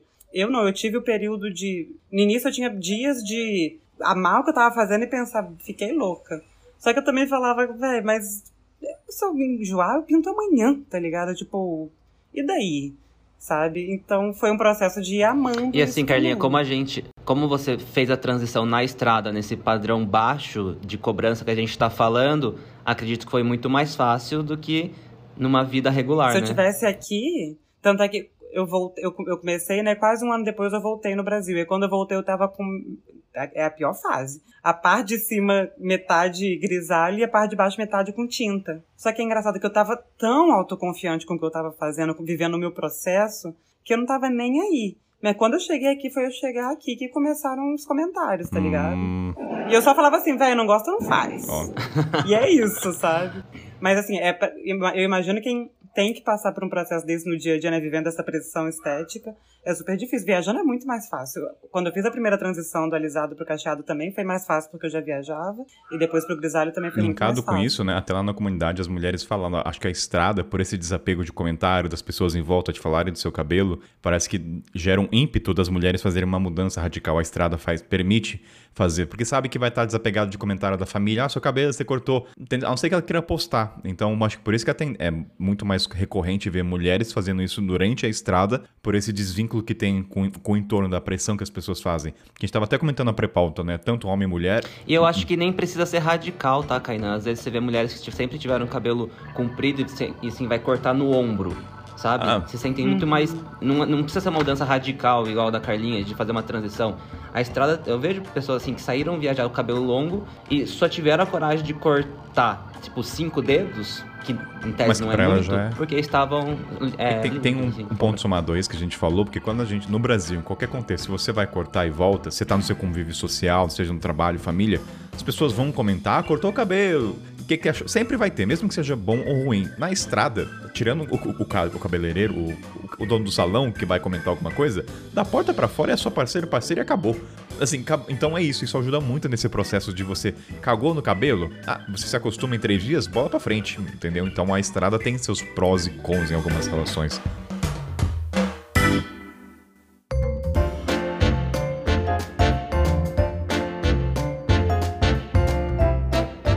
Programa tá sério, eu preciso trazer um alívio cômico aqui. Pera aí, vamos, vamos trazer leveza, a gente tá muito antropológico aqui nesse começo. Mas eu quero trazer um momento, um momento onde o filho chora e a mãe não vê. Eu quero saber o momento onde da porta pra fora, choro e lágrima, aonde cagaram, a- tirando a Carlinha que já comentou lá do choque que fizeram no cabelo dela na Rússia. Fred, o homem vaidoso, com esse cabelo, conte para nós o dia que você saiu, pagou arrependido o salão. Fala o país, qual foi o contexto. Não, o pior de todos eu já contei, que foi esse do Vietnã, né? Que era assim. Ah, foi o fi- Foi, não. Ele ali foi o pior da vida, né? O pior que eu já vi um ser humano. É, e tirando isso, é, teve uma vez que eu fui no Nepal também. é, e era um salãozinho bem, assim, bem de bairro mesmo. A gente alugou uma casa lá pra ficar uns- umas três semanas em Katmandu. Então só tinha salão, barbeiro bem local mesmo. Tiozinho que trabalha lá há 30 anos, né? Então a dificuldade maior foi essa de, dessa questão de, de comunicação. É, ele também mal usava assim, tesoura, era muito maquininha que ele estava usando na hora lá. Apesar de que até lá eles têm até um cabelo mais liso, né? Então, teoricamente, usam mais tesoura. Ele tinha mais máquina. Não sei se ele olhou pro meu cabelo, achou que daria mais certo só na máquina. E aí foi naquela, né? Mostra a foto e tudo mais, mas acabou que não saiu muito bem, assim, como eu queria. Porém, como eu disse, o meu cabelo, por ele ser um pouco mais fácil de, de, de lidar, né? O ruim ainda é aceitável às vezes, né? O, o que sai errado ali, se ele souber fazer um pouquinho ali do, do degradê, o corte ficar minimamente ok, pra mim já tá, tá ótimo, né? Então, pelo menos não sair chorando dessa vez. Sair só assim, tá bom, Mas, mas eu tenho pior. certeza que nesse do Nepal e no Vietnã você não deu gorjeta. Você pagou o preço que era pra pagar mesmo. Não, geralmente mas- nessas horas onde nossa economia é melhor, você sempre fala, não, pode ficar com esse 100 a mais que é 5 reais. Nessas É. horas o Fred, não, Exatamente. Devolve. é o valor indiano, eu vou pagar essa super certinho. É, exatamente. Tipo assim, e às vezes é bobo, né? Porque o cara tá fazendo o dele ali, ele deve estar pensando, ah, pô, tô arrasando, o gringo vai falar pra todo mundo do meu salão. Mas é, a gente acaba que fica chateado, por mais que você não, não seja tão vaidoso assim. É um momento de choque, né? Que você fala assim, putz, agora vou ter que esperar, sei lá, um mês pro cabelo crescer de novo pra eu poder ajustar ele novamente. Mas Fique feliz com o mês, viu, Fred? Tá rápido pro mês, viu? É. E uma curiosidade, vocês homens, vocês viajam com a maquininha de cortar cabelo, de aparar e tal? Sim. Eu viajo. Eu viajo. É, eu tenho a maquininha pra fazer barba. É, pra- pela barba. Barba, eu nunca faço barba em, em barbeiro, assim, em salão, exatamente com medo do cara pensar, por falta de comunicação, né? Falta de inglês, no English. Medo do cara, é, tipo, fazer a barba mesmo, né? Não só aparar, porque eu só aparo, né? Deve ter, sei lá, 10 anos que eu não Mas faço. é mais né? medo ou é economia? Porque assim, ba- Não, não, aí é medo. É Cara, a que cai às barba- vezes, assim, as- o cara desenha demais e abre demais, sai, É, não, e outra? perde a sua identidade, sabe? Já existe, né, a teoria. A barba é a maquiagem do homem, né? Então imagina nós três aqui sem, Sem a barba. barba. Ia estar assim, destruídos, pode ter certeza disso. Então eu já não ter a lataria tão, tão boa, né? Melhor a barba se Esconder um manter pra você ter, ter um pouco ali escondido, né? Então a, a maquininha eu uso pra fazer barba. O meu pior corte é, foi no Texas, a minha experiência, nos Estados Unidos. E porque lá era um salão que era um catálogo. Você chegava escolhia o número e você a, a mulher fielmente ia seguir o que estava no desenho. Então não tinha a opção de você falar, corta aqui, corta um pouquinho. E meu cabelo, para os ouvintes entenderem, ele não é na régua, ele não é assim, reto, né? As, as margens. E aí eu tive que escolher um, porque não, não tinha como conversar com ela. E o que, que ela fez? Ela deixou o meu cabelo na régua como se fosse um bonequinho do Lego, para vocês entenderem, né? Então, assim, ela passou a máquina na testa, deixando reto. E assim, eu me estranhei, foi bem estranho, mas é aquela. O problema foi, tipo, uma semana depois, dez dias, que começou a nascer aonde ela tinha alinhado e raspado. Sabe o Playmobil, assim? E aí eu falei, caraca, o que, que eu vou fazer agora, né? E aí, a facilidade de quem tem cabelo curto, cara, fui lá e raspei na, no tamanho que tava o cabelo recém-crescido. Mas assim, é porque realmente eu não ligo, eu acho que é fácil eu resolver esse problema. Mas, cara, eu saí de lá e assim, detalhe, você pa- paguei caro pra, pra fazer essa merda, entendeu? E aí você fica mais puto por isso. Então, assim, cara, era muito mais fácil eu ter pego a maquininha de barbear que eu viajo e passado no cabelo. Que foi o que eu fiz de graça depois. Mas né? dê números pra essa brincadeira, ainda mais falando de Estados Unidos. Foi Cara, quanto? foi 29 dólares. Pra um Caracas! negócio assim, tipo de. Sei lá, 15 minutos. Cagada literalmente de 15 minutos, assim, sabe? 150 reais, né? Não, nem fala que eu choro só de lembrar. E assim. E aí vem esse contexto, tipo assim, por mais que a gente. É, a gente, nós aqui, a gente costuma viajar por lugares que as pessoas têm curiosidade de saber como é e que cortar cabelo é algo que não passa pela cabeça delas. O meu pior foi nos Estados Unidos, entendeu? Assim. É. Então, Que bom, só reforça meu ódio do país. Esse negócio de ter o cabelinho assim, é, eu cortei no, na Etiópia, né, mês passado. E eu tive um pouco de problema quanto a isso, porque, igual a gente já falou, né, o cabelo, a forma que eles cortam é diferente. E aqui na frente o cara foi cortando assim, bem pouquinho, como se fosse reparando. E aí eu fiquei também com esse, como se fosse o tufinho, né, É, aqui assim na bizarro. frente. E agora meu tupete tá crescendo, mas o tufinho tá minúsculo, tá tipo um centímetro.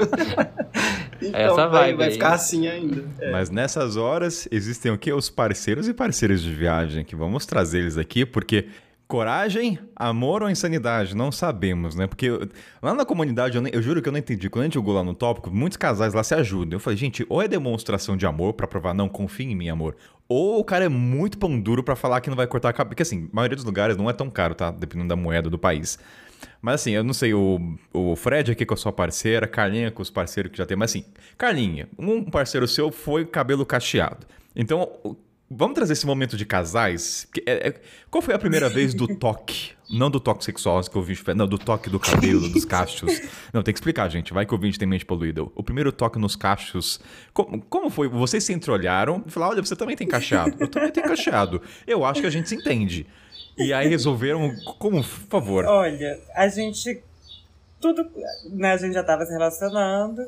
Talvez aconteceu ali uma identificação, né? Não, não, não falada, por, pelos dois terem mais ou menos o mesmo tipo de cabelo. Mas no início, assim, a gente começou mais compartilhando produtos de cabelo. Foi a primeira vez que eu me relacionei com uma pessoa que também tinha cabelo cacheado. Dele era até cacheado mais pra crespo, né? Então era até mais diferente do meu.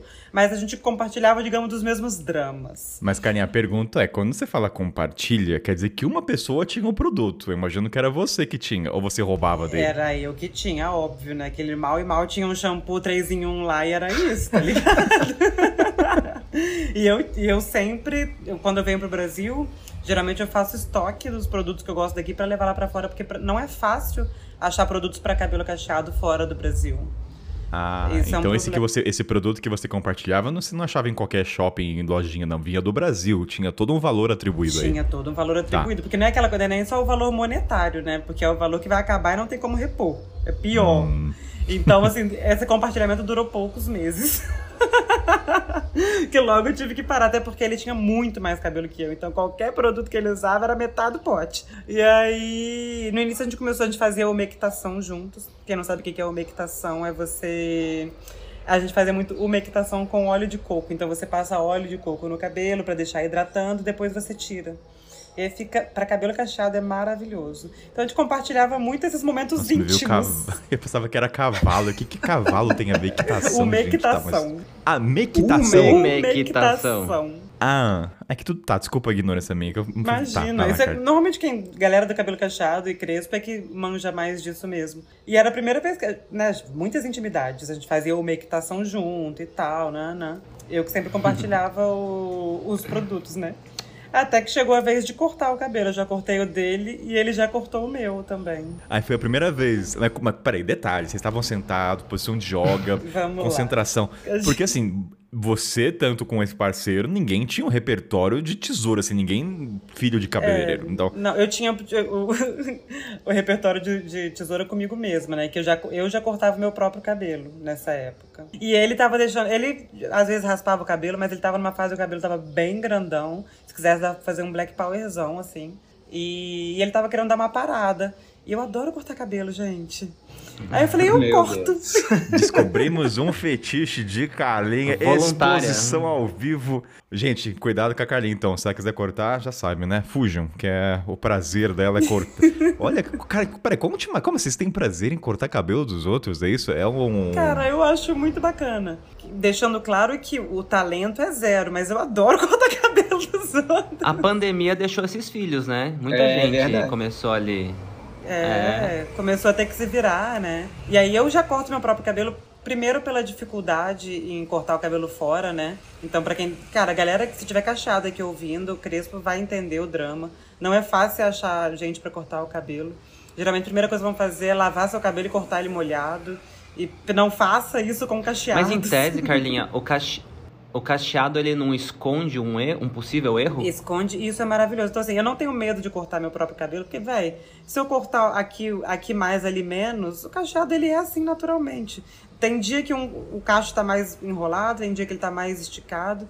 Então, naturalmente, ele não é homogêneo, né?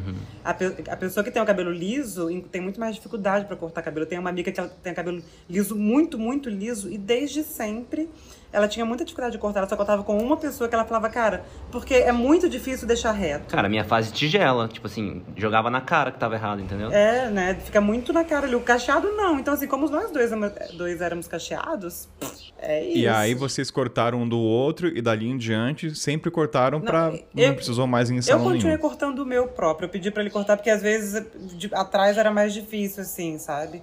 Então ele cortou, depois eu continuei cortando porque eu gosto de cortar. Eu sinto que eu tô mais no controle do que eu tô fazendo. mas, mas sim, eu cortei pra ele depois algumas vezes e deu certo. Zero drama. É porque eu acho, eu acho curioso a maioria dos casais cortarem um do outro. Eu realmente não sei se é por uma questão de economia, praticidade, ou porque, de fa... por exemplo, tô lembrando, toda vez que eu ia cortar cabelo, era um dia dedicado pra isso. Não era tô andando ali. Eu falei, hoje eu vou ter que ir lá procurar. Fred, que tem a parceira, como é que é a relação de vocês? Ela corta o seu, você corta não. o dela? Pra gente é completamente diferente, né? É o oposto. Não É, tem amor envolvido, então. Não existe amor dos dois. Na questão do corte, não. Por exemplo, igual nesse, nesse episódio que eu falei do Quênia, né? Que ficou algumas coisas erradas, o cara acabou não, não tirando o tanto que eu queria. Eu peço a Larissa pra me ajudar depois, né? Tipo, ah, tô vendo que aqui tá mais volumoso, então pega a tesourinha e vai cortando aqui. Eu vou olhando junto com ela e ver se, se tira ali, mas seria só aquele pra dar um, uma tapeada mesmo. Agora, a questão de cortar o cabelo, eu jamais deixaria ela cortar o meu cabelo. Mas não, não. Não, mas, mas vamos não, aprofundar. é. Por quê? Mas por que nunca tentou? Porque ela cagou no seu cabelo e falou, Larissa, a partir de não, hoje não, nunca a gente mais. nunca tentou fazer. Mas uma das coisas que eu acho mesmo, é, falando sinceramente, é pela experiência, né? Pra mim é uma experiência e é engraçado. Eu acho, eu me divirto muito indo no, no barbeiro. Então, pra mim é uma puta de uma experiência legal que eu vou estar economizando ali, sei lá, 5 dólares, alguma coisa assim, que pra gente não vale. E até porque a gente tem canal no YouTube, sempre que dá a gente tenta mostrar isso também. E como o pessoal gosta de ver a vida local, a vida real, nada mais local do que você ir cortar o cabelo, que é algo banal da vida, né? Que você vai, normalmente é um dia que você nunca vai lembrar da sua vida. Já a gente, tipo, todas as vezes que eu cortei cabelo na estrada, eu lembro do dia, lembro do que, que a gente fez. né? Então, eu acho, um, eu acho um ponto válido. Eu acho que, assim, eu entendo que muitos casais talvez façam pela economia ou pela, pela, praticidade, mas é, é antropo- antropológica, pela experiência. E somando a experiência, em alguns países, como o Fred já comentou, eu passei também ali, Índia, Nepal, não é simplesmente o corte de cabelo.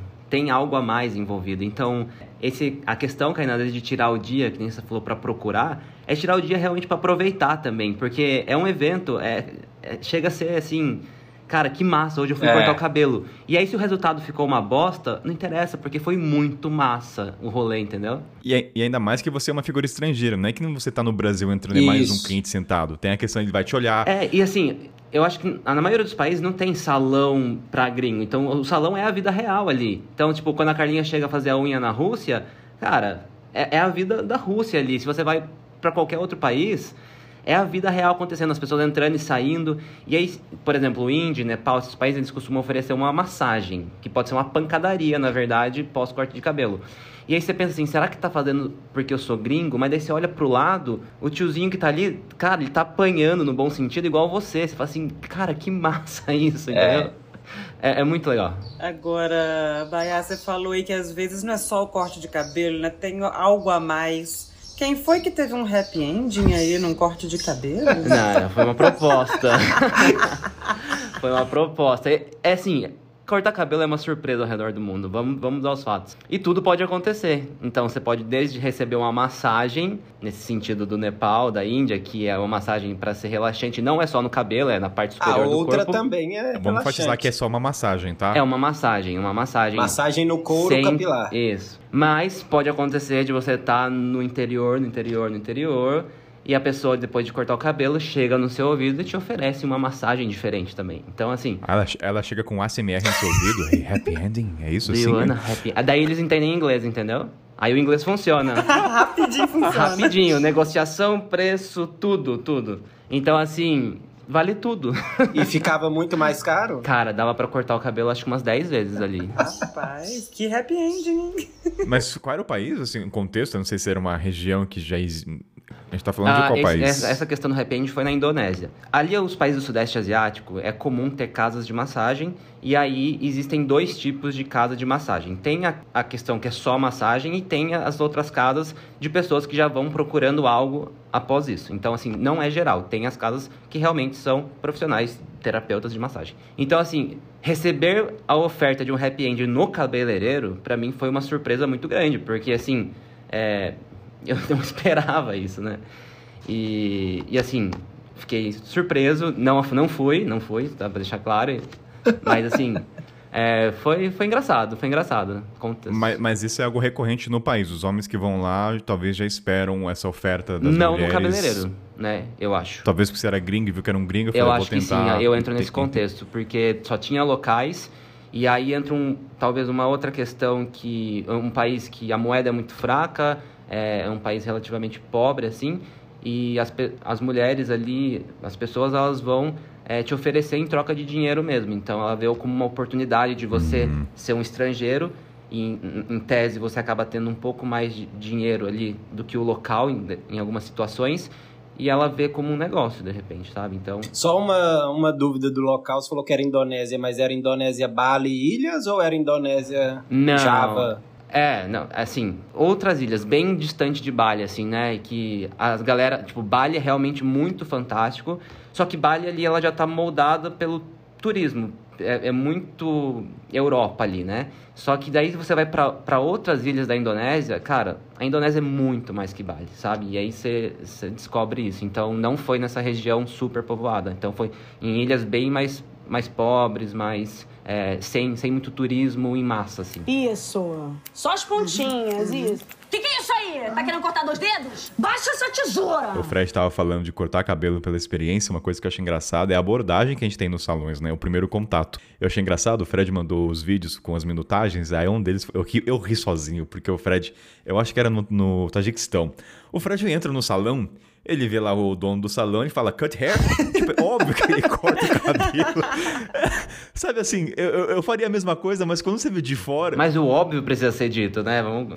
É óbvio, tipo assim, você entra num restaurante, food, óbvio que tem comida aqui, deu ri sozinho, falei já, tipo... Mas assim, tirando o contexto de experiência, o Fred também tem experiência muito boa de serviços que são oferecidos, como chá, café, que ele comentou, né? Então, assim, você chega a cortar em algum lugar e aí você aproveita o dia ali no salão Não, mesmo é... pra ver a cultura de uma outra forma. Eu acho que até dá pra fazer até a- o link com no Brasil hoje em dia tem muito cerveja sendo oferecida, né? Um cafezinho. Sinuca. tem Sinuca, tudo. é, tem, tem, né? Até pebo, é, pebolim, pinball, sei lá, né? Estão fazendo a barbearia virar algo que o cara vai pra lá pra gastar dinheiro e ficar lá por horas, né? É, mas sim, no, tem lugares na Índia e no Nepal que eles servem- servem chá também, né? Que é algo mais comum, o famoso chai. É, no, no Oriente Médio tem muita questão também do chá e do cafezinho. É, então, muito depende disso. E até também tâmara. Até isso aí, acho que o pessoal já ofereceu em países do Oriente Médio, enquanto você tá ali esperando, ou depois, né? Que é algo que para eles é tipo, é, tâmara é igual água, né? Toma aí um quilo. Ô Fred, você foi pra Turquia, né? Não. Quem que foi? Alguém, ninguém foi pra Turquia aqui? Eu fui. Eu fui Ah, você foi, mas eu acho que o pessoal fala que na Turquia é o que tem por mais metro quadrado barbearia na vida, né? A cada três quadras se encontra. Procede essa informação? Você vê bastante e você vê que, assim, os homens estão sempre muito bem alinhados, assim, em questão de cabelo, barba. E não é. É um negócio assim, tipo, na régua mesmo, desenhado. E aí você. Voltando ao que a gente falou no começo da viagem, aí você se olha novamente, Você se porque tem um uma lixo, né? comparação. Você fala assim, cara, É. tô largado nas traças mesmo, entendeu? Então, eu já ouvi de vários viajantes homens que quando vão pra Turquia se sente uma merda em questão de visual. Porque daí você tem uma régua de todos os homens, como você mesmo disse, estarem muito É, é bem. porque os, os caras também são especialistas em transplante capilar, em implantação, em implantação de barba. não tem se é assim carecas que na fala. Turquia, é isso, né? Não... Não, cara, cara, tá vendo umas. Pro ouvinte, começa a ter falha aqui na frente, assim, é normal, tá? Uma calvície e tal. Cara, você chega lá e fala assim, eu vou pôr um boné aqui, porque tô, tô isolado no mundo, entendeu? É, Ou seja, não é só no Brasil, você não precisa estar no seu país de cultura. A Turquia já exerce essa pressão quando você vê esse padrão de nível altíssimo. Não é, é que nem, assim, vou fazer analogia com a Turquia, a questão de barba e cabelo. É a mesma coisa, eu já ouvi de pessoas já quando vão pra Itália, na questão de vestimento. Os italianos se vestem muito bem. Uhum. E aí você viajante, você vai falar, que merda de roupa que eu estou usando, né? Se sente... Cara, é pra tudo. Tem países que as pessoas são cheirosas, aí, tipo assim, a gente não consegue carregar muito perfume, muito cheiro diferente. Fala assim, nossa, preciso comprar um perfuminho aqui também, entendeu? É, é, é o contexto de tudo, eu acho. Ai, gente, é maravilhoso essa régua, viu?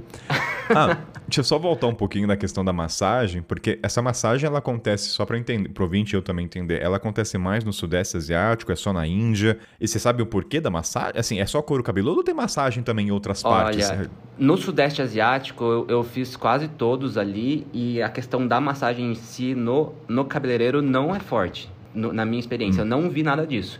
Mas Índia e Nepal é, é meio que cultural, assim, eles te oferecerem esses serviços de massagem que você paga à parte, tá? Então, Ah, tá. assim, é, você chega, você vai cortar o cabelo, deseja cabelo com massagem?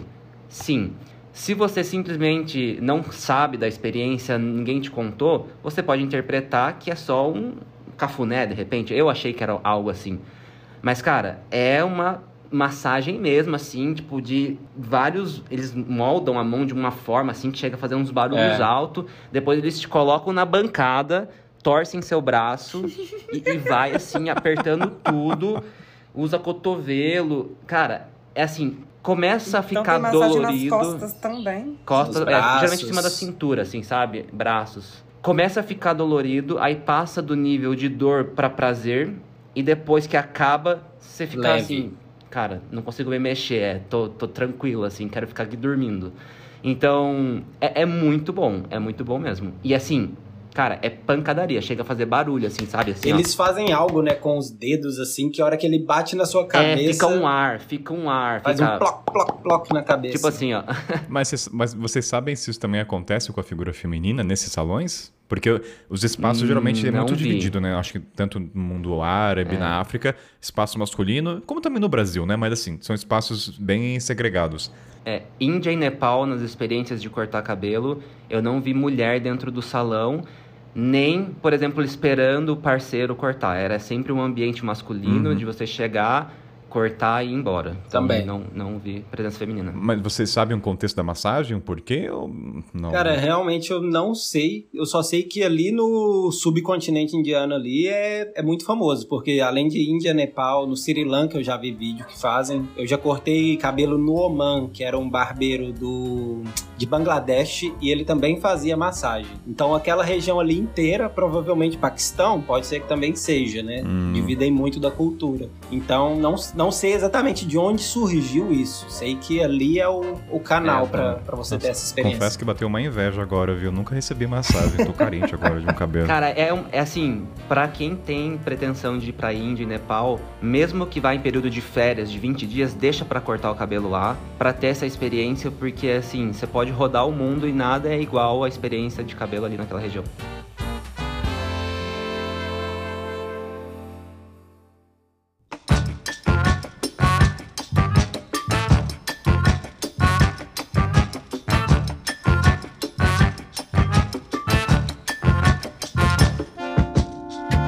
Eu vou jogar na roda agora, devolvendo da Carlinha que me, que me expôs em relação a- ao happy ending e do Fred que a gente já falou sobre a pauta de cortes e relacionamentos. Tem alguém aqui da bancada que tem uma história de corte de cabelo e Tinder, que só jogou na roda e aí eu não entendi muito bem. Olha, eu não sou, né? O ouvinte já me conhece, só sobrou uma pessoa nessa roda aqui, então. Eu também não, porque eu quero saber qual é a história. Ai, gente, cada situação que a gente entra aqui nesse podcast, né? Muita intimidade.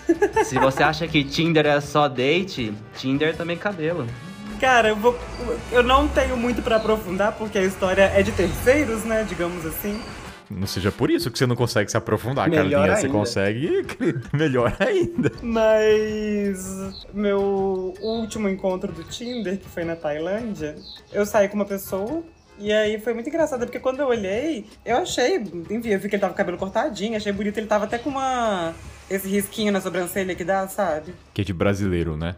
Coisa, porque é muito coisa de brasileiro, né? É brasileiro. Não, é, Ele- os ele jogadores de futebol brasileiro. da Europa também usam, então tem uma Também referência. usam aí. isso, né? Mas eu acho até que ele não usa isso naturalmente na vida, mas nesse dia ele tava. Mas beleza. Aí depois a gente saiu de novo, né? Continuou saindo e tal. E ele me contou que naquele dia ele tinha ido cortar o cabelo num salão lá na Tailândia, porque tinha um encontro do Tinder. E que ele, não, ele tinha odiado, assim, que ele não gostou por nada. Só que, velho, imagina no dia do encontro do Tinder, velho. Você cortar o Não, cabelo e não assim, gostar. ele vai contra tudo que a gente falou de não ligar pra. Tudo bem que ele tava indo encontrar alguém pra se relacionar, né? Pra conhecer. Mas, cara, a minha régua era muito baixa. Eu não me preocupava em cortar o cabelo pra encontrar alguém de aplicativo na estrada, assim. Eu, eu me senti, falei, nossa, uau.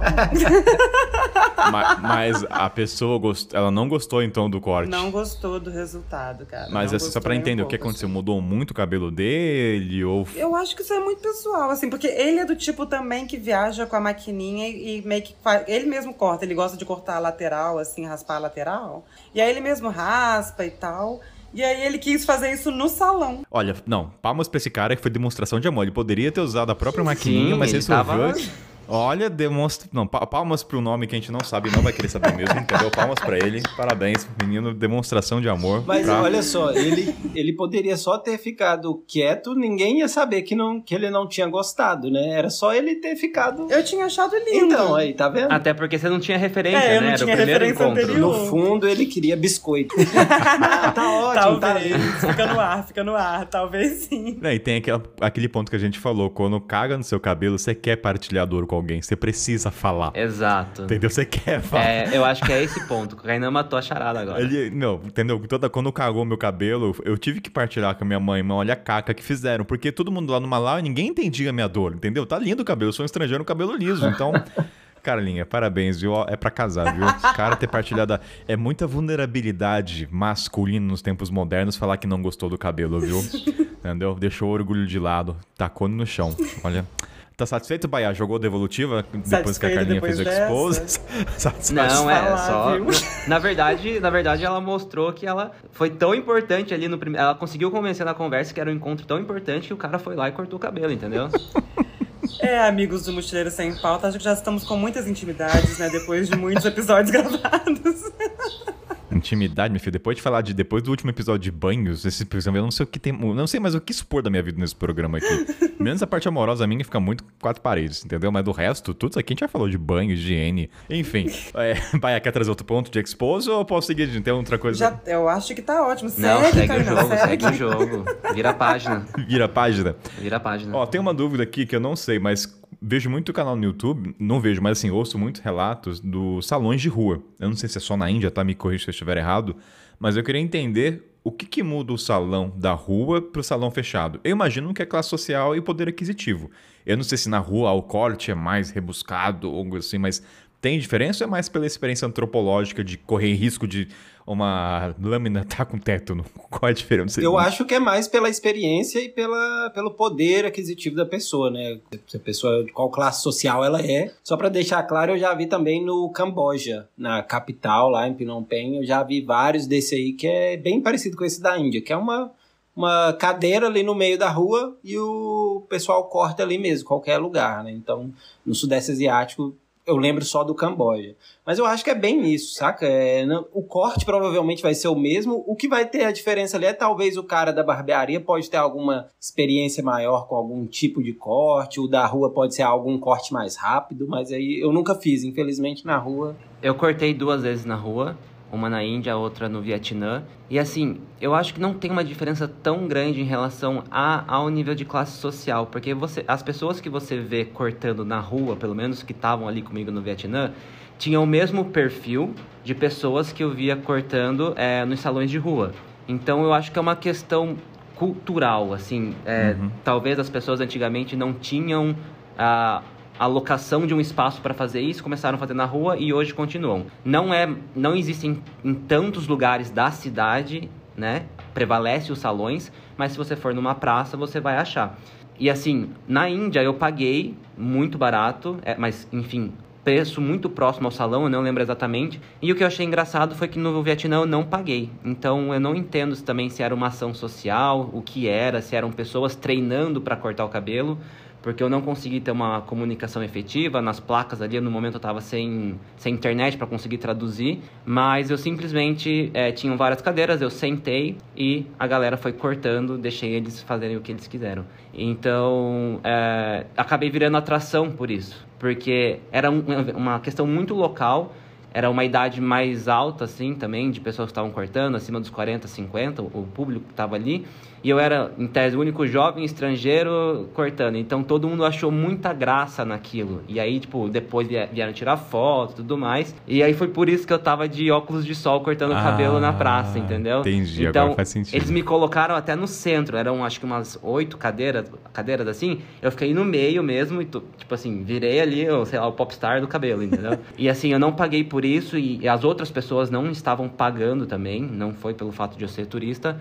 Mas aquela galera tá sempre ali na praça cortando o cabelo de pessoas. Então, eu acho que tem alguma coisa por trás, subsidiada de repente. Mas foi essa experiência. Eu super cortaria na rua pela experiência antropológica. Super. Porque, assim, para um cara que é indiano que mora ali, talvez é só um corte do dia a dia. Mas como a gente tá fora do nosso contexto, né, tem outro peso. Tanto que a, acho que a graça também de ir nos salões e cortar é, é, é do outro lado também para aquele cara, né? O quanto vai impactar, seja em conversa com os amigos, e aquele cara cortou, ficou. Ou ele falou, meu, ele achou que tá lindo, mas ficou horrível pra gente, entendeu? Você nunca sabe o que vai acontecer. Então acho legal e na, ter na, é. na Índia ainda, Kainan, tem a questão que são serviços separados e algumas vezes feito por pessoas separadas, que é o corte de cabelo, a limpeza de nariz e de ouvido, de orelha, né? Então, ah, é? é? as pessoas ficam com uma plaquinha assim, tipo, ah, limpa o ouvido. Então, é na rua, você senta ali na, na escada, na calçada, seja uhum. o que uhum. for, e ela faz esse serviço de higiene para você. Então, é setorizado, vamos dizer assim. Olha só, gente, a é, Índia é revelando novidades. Tem mais outra coisa de Índia, assim, de barbearia, salão, alguma coisa... Porque, por tem exemplo... Uma, tem uma característica de salão que eu acho que é meio universal, a questão das referências que tem dentro, né? Das imagens. Eu imagino, todo salão na Índia deve ter a estátua, alguma coisa de Shiva, não sei, deve ter. Não, não, da, do, das imagens de corte de cabelo. Ah, não, isso aí, Tati, vai falar que parou vai nos falar? anos 70, 60? Quase é. todos. Será que é universal isso, gente? Ninguém chegou à conclusão que quase, assim, pré-pauta aqui pra galera entender o contexto. A gente tava falando de, da característica do ambiente dos salões e barbearias. E assim, eu, eu posso falar só pelo continente africano.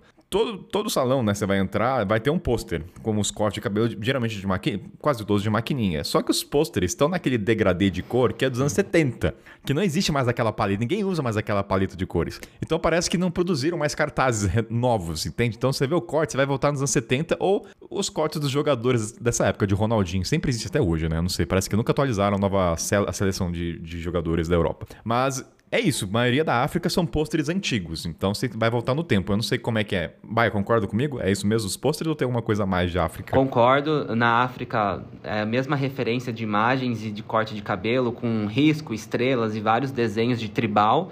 Mas quando você vai para a Ásia, para o Sudeste Asiático, essas imagens continuam, né? É do mesmo formato, do mesmo jeito. E não significa que, que eles fazem esses cortes hoje em dia. Eu acho que ninguém faz, eu acho que é só enfeite. Não é possível que alguém mete uma estrela na cabeça. Assim, nunca vi na minha vida, mas Cara, deve ter, deve ter, deve ter. Tem deve gente ter, pra tudo. Deve ter a facção dos monopólios dos cartazes de barbearias pelo mundo. Fala assim, vamos, vamos manter o modelo arcaico. É, não, é mas possível, gente. no, no Oriente Médio, aí você já começa a ver imagens atuais em alguns lugares. Tipo assim, lá eu lembro desse que eu fui no Iraque, que em algumas imagens que tem, você vê que é uma imagem mais moderna, até porque você percebe o cabelo já. É, né, desse estilo que a gente falou, que eles cuidam bem, assim, com, com gel, com tupete, aquela barba, né, perfeita, assim, na, na risca, e você percebe que ali são imagens mais atuais, diferente realmente do, do Sudeste Asiático, que eu já fui, e África, que eu tô agora, que você percebe esse que vocês estão falando, mais antigo. No Sudeste Asiático também eu percebo muito catálogos com fotos, parece de pessoas europeias, alguma coisa assim, entendeu? Tipo uns David Beckham da vida dos anos 90, é, e com vários estilos de corte de cabelo no catálogo para você olhar. A Ásia tem muito disso, né? Mas sabe uma coisa que eu fiquei pensando? No Brasil, tentar pensar com vocês aqui junto, mas no Brasil, até nos anos 90, hoje em dia tem celular, né? Mas todo salão, eu ia no salão, tá? Eu não ia no barbeiro, junto com a minha mãe. É sempre uma caras e uma tititi, né? Era o prazer nosso de revirar uma revista e ver. É uma, acho que até hoje no Brasil, se bobear, o cara às vezes assina só a revista para falar, vamos manter a tradição de ter revista aqui no salão. Mas será que tem alguma coisa lá fora é parecido? Acho que, não sei, não sei, Europa, alguma coisa? Não, eu não tive acesso a, a revista, assim. Hoje em dia é muito básico. São os cartazes com essas referências, uma cadeira. E uma coisa, assim, que eu não. No Brasil acontece, mas no exterior, pelo menos, eu não tive nenhuma lavagem pós-cabelo. Que é comum, às vezes, a pessoa lavar para tirar o cabelo que fica espalhado isso, aqui, isso é né? brasileiro Não, só. pior que É, então, fora. Fora não tive lavagem. no Tajiquistão me ofereceram é, para lavar, e se não me engano, ou no Iraque ou não lembro se Líbano, algum outro país ali também me ofereceram. Mas de resto, sim, Sudeste Mas, Asiático de- não. devi- mas devia. Mas será que devia ser pago à parte, eu acho. Putz, Pior que eu não sei. Eu não acabei não lavando, porque, tipo assim, quando eu vou cortar, eu já costumo ir pra casa e tomar um banho, né? Que aí você já toma um banho de vez. Ah, tá. Mas eu acho que não era cobrado a mais, não. Era tipo ali esse mesmo, só pra, pra tirar mesmo a- os cabelinhos que ficam. Ô, ô Carolinha, no tempo que você ficou no Atacama, não tem um salão no Atacama? Não tem um salão de cabeleireiro no Cara, Atacama? abriu um em 2019. Eu cheguei lá no final de 2016, né? Tinha- Abriu um e eu cheguei a pintar o cabelo lá uma vez. Pintei o Pintou, cabelo deu lá. certo? Deu certinho. Foi ótimo. Carlinha, porque tá demorando pra abrir esse salão seu aí do fui, cortei e não, não Cortei, não testei. Fui, cortei e não contei salão no Atacama. E Carlinha já tem a agência, já só falta abrir o salão, já faz um pacote, Ou gente. abrir lá o fui, depilei, chorei. Pode ser também.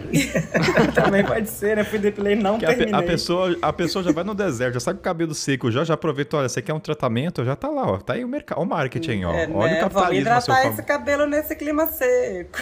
É, então, tem isso. É, deixa eu olhar aqui a pauta, gente, enquanto a gente vai matutando.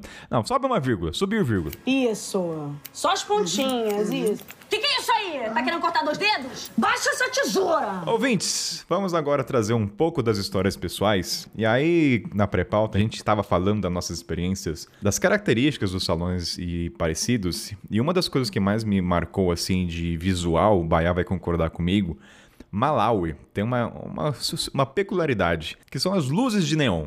Você tá entrando numa mini baladinha. Porque assim, tem salões que ficam abertos, não tem porta, não tem uma, uma cortina fechando. Alguns são abertos. E no Malau é sempre, geralmente, né, é sempre uma portinha, uma cortininha, e quando você entra, é uma luz de neon azul, pode ser verde também, mas era sempre um azul.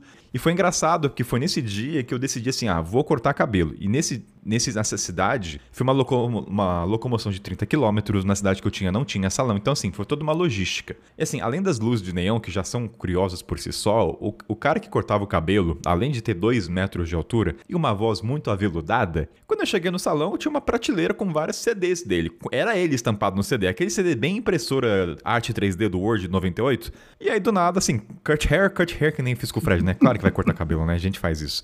Começou a cortar e de repente ele toca uma música de fundo e ele começou a cantar uma música gospel. Aí eu falei, gente, isso aqui eu vou ser pagar mais pra, pra ter nesse show, né?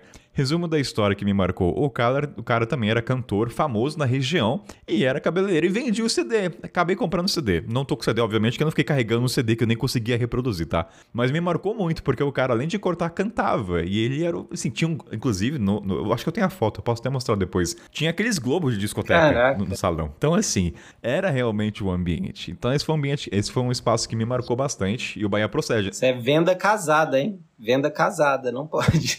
Ah, mas se a venda casada é boa, se, se a música fosse ruim, Fred, aí eu falava, porra, mas ele cantava bem, entendeu? Então, o, o lado bom disso é que ele não ficava puxando assunto Brasil, Pelé, Ronaldo. Então, pelo menos canta, eu fico na minha Só aqui, escuta. entendeu? Porque tem isso, tem essas conversas, tem as conversas de salão, que é uma merda. É umas conversas monógamas, aquele risinho. é, Exato. Cara. E sabe o que é o pior? Como a gente tá viajando, se você contar a sua história, ah, estou viajando por tanto tempo, você vai contar essa história várias vezes, né? Então, pra gente que tem que contar. Naturalmente você É. já conta, né? Quase todo Exatamente. dia. Então é mais um dia pra você falar onde você tá indo, qual é o país que você já visitou. Realmente é uma. Mas só validando o que o Kainan falou, e não é nem validando, reafirmando, é, esse contexto de salão do Malau, ele é muito característico. E nos outros países ali do continente, já não, não tem tanto essa referência. Que no Malau é realmente é muito neon, não interessa o tamanho da portinha, às vezes é uma portinha pequena. E as paredes costumam ser toda, toda colada com CD e DVD, obviamente só a capa, como se fosse um papel de parede mesmo. Então, e tem a, a luz, tem aqueles, aqueles globo refletor é, Espelhado. prateado. E assim, e aí fica tocando uns DVD, umas meio karaokê, assim. Cara, é, é muito único ali. Então, é uma experiência. É uma As experiência. músicas no talo, muitas no vezes. talo, no Aqueles talo. efeitos de DJ, que horrível, que eu não sei explicar como é que é esse efeito. Quem entendeu, entendi. Eu sei. E na A, no continente, quando explode algumas músicas lá, é, independente do país, toca no continente inteiro. Então, algum- às vezes é um cantor da Nigéria, às vezes é um cantor de um outro país, e você começa a escutar essas músicas em todos os lugares. E aí, dentro desses salões, elas ficam no repeat ali, ó, eternamente tocando, Ah, tocando, não, é tocando. looping, cara. É um looping eterno. É, é muito Ah, curioso. Inclusive, nesse do Malau, eu nunca vou esquecer, porque a cidade ali em volta tinha uma, tinha uma cidade bem turística, né, pro país. E aí tinha uma plaquinha com preço. Mas, geralmente não tem, tá, gente? Plaquinhas com preço. Mas lá tava assim, é, cabelo local e cabelo de rei. Tava King Hair. Não vou entrar na questão Olha só. colonial, da questão do branco, que é uma merda, mas assim, tava lá King Hair. Eu falei, o que, que é King Hair? Daí quando eu entrei lá, King Hair, your hair. Tipo assim, liso, né? Cabelo estrangeiro de gringo, né? Obviamente era mais caro. Mas assim, tinha uma plaquinha direcionada pro. Não era golpe, porque o que é combinado não sai caro, né? Então tava conivente. Mas vocês têm uma experiência assim de salões, vocês querem lembrar, trazer? Eu tenho uma curiosa que quando você vai cortar o, o cabelo num salão, é, espera-se que tenha um espelho, né? Pra você ficar acompanhando o que tá sendo feito ali. E eu tava na Zâmbia e a Zâmbia é um país que tem um turismo relativamente legal, muita gente vai pra lá.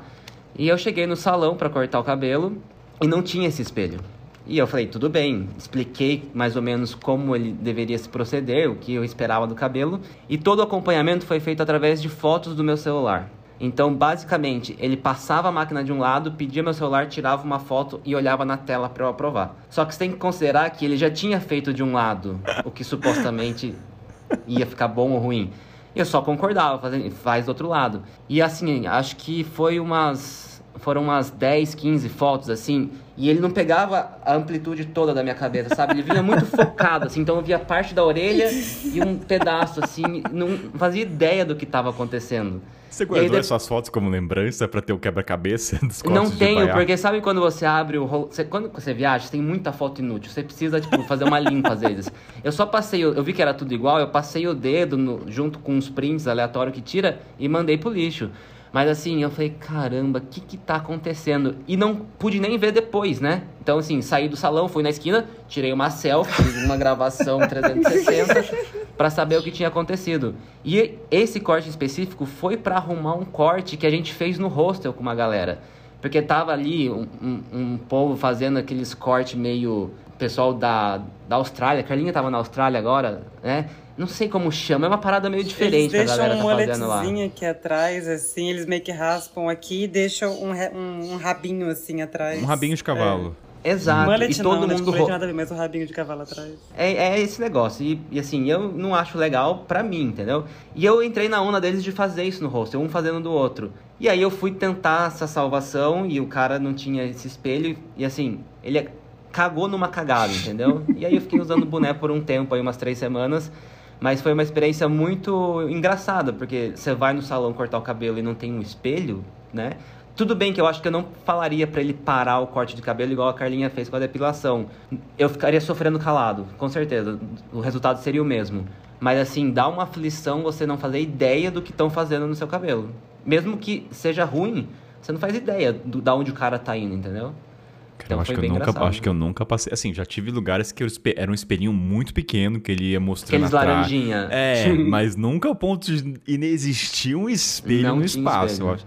E o salão tinha até negócio pra lavar cabelo, tinha tudo, mas o espelho, enfim. Não Quando a gente fez a pré-pauta, né? eu- depois eu fui olhar ali no meu celular e eu achei fotos desse estilo aí que o Baiá tá falando. Depois eu fui lembrar que em algum barbeiro que eu fui também o cara tirou fotos de vários lugares assim pra eu ver.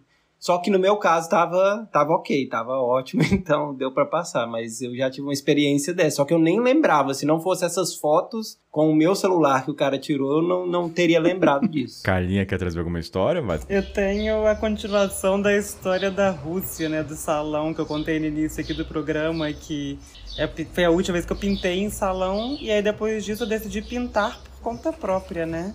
E aí foi um novo mundo que se abriu na minha vida, porque eu- quando deu a, a hora de pintar de novo, eu estava na Rússia ainda, ou de novo, já nem sei. Mas eu estava em São Petersburgo, ficando num hostel, e eu falei, putz, vou ter que pintar. E, véi, pintar o cabelo assim, é um negócio que suja tudo, né?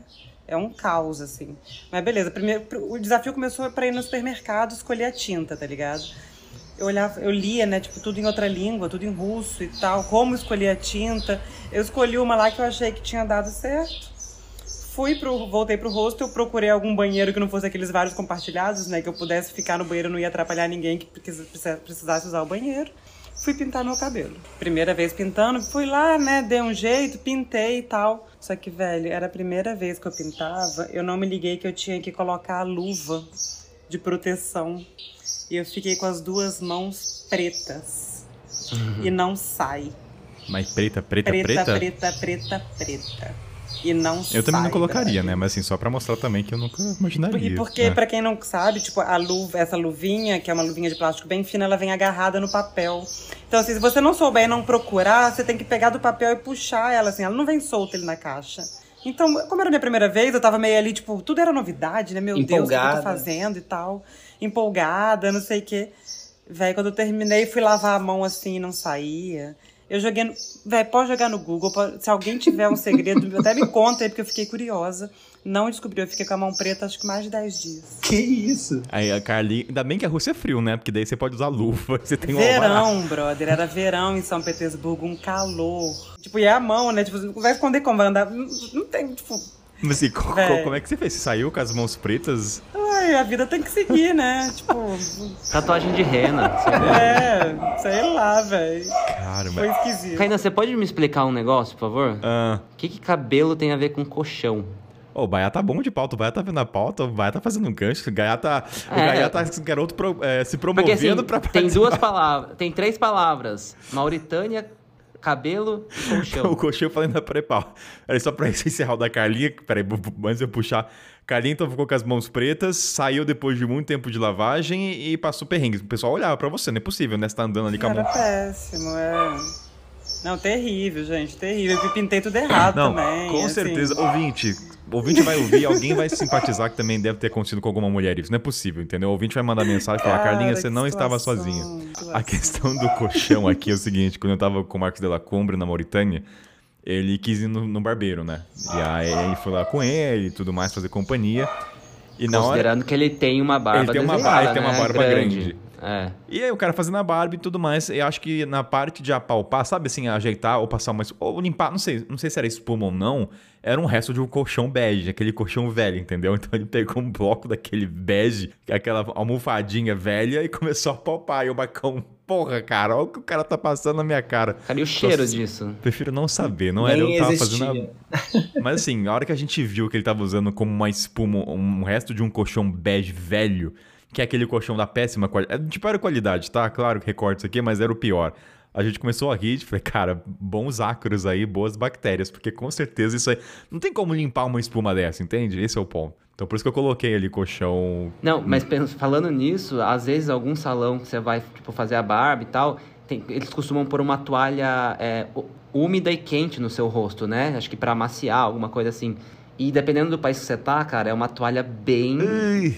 É. E aí entra nesse caráter de higiene. Tipo assim, aí às vezes você fala, não, não, não precisa, não vou fazer. Porque, cara, você não sabe se aquela toalha foi reutilizada ou se ela tá lavada. É porque chega assim, a ser bizarro. É, vezes, essa sabe? toalha aí é pra abrir os poros, né? Que aí a, a lâmina vai cortar mais o, o pelo, né? Então é pra isso que eles usam. Mas realmente, É. a questão da Mas higiene. tem umas. Ai, ai, ai, ai, ai, ai. É, tô vendo aqui a pauta, né? Pra encaminhando aqui. Ah, tem uma questão que eu quero jogar pro Fred, que é o quanto ele entrar filmando inibe os cabeleireiros. Porque, cara, se eu, se eu sou um cara do salão e ver um cara com uma câmera, eu não gost... eu particularmente não gostaria. Falei, cara, tira essa câmera. Tem gente que não gosta, mas o quanto isso afeta até o registro? Tem gente que corta, tem gente que é numa boa. Como é que é essa É. relação? A gente tenta ser ali no limite da, de ter uma noção, né? A gente dificilmente vai entrar gravando, tanto que se você ver os, os vídeos nossos, acho que o único assim que a gente entrou gravando direto no salão foi na Índia, porque o cara foi lá na rua, chamou a gente, então ele já viu que a gente estava filmando na hora, então meio que ficou uma, né, aceito e quero continuar.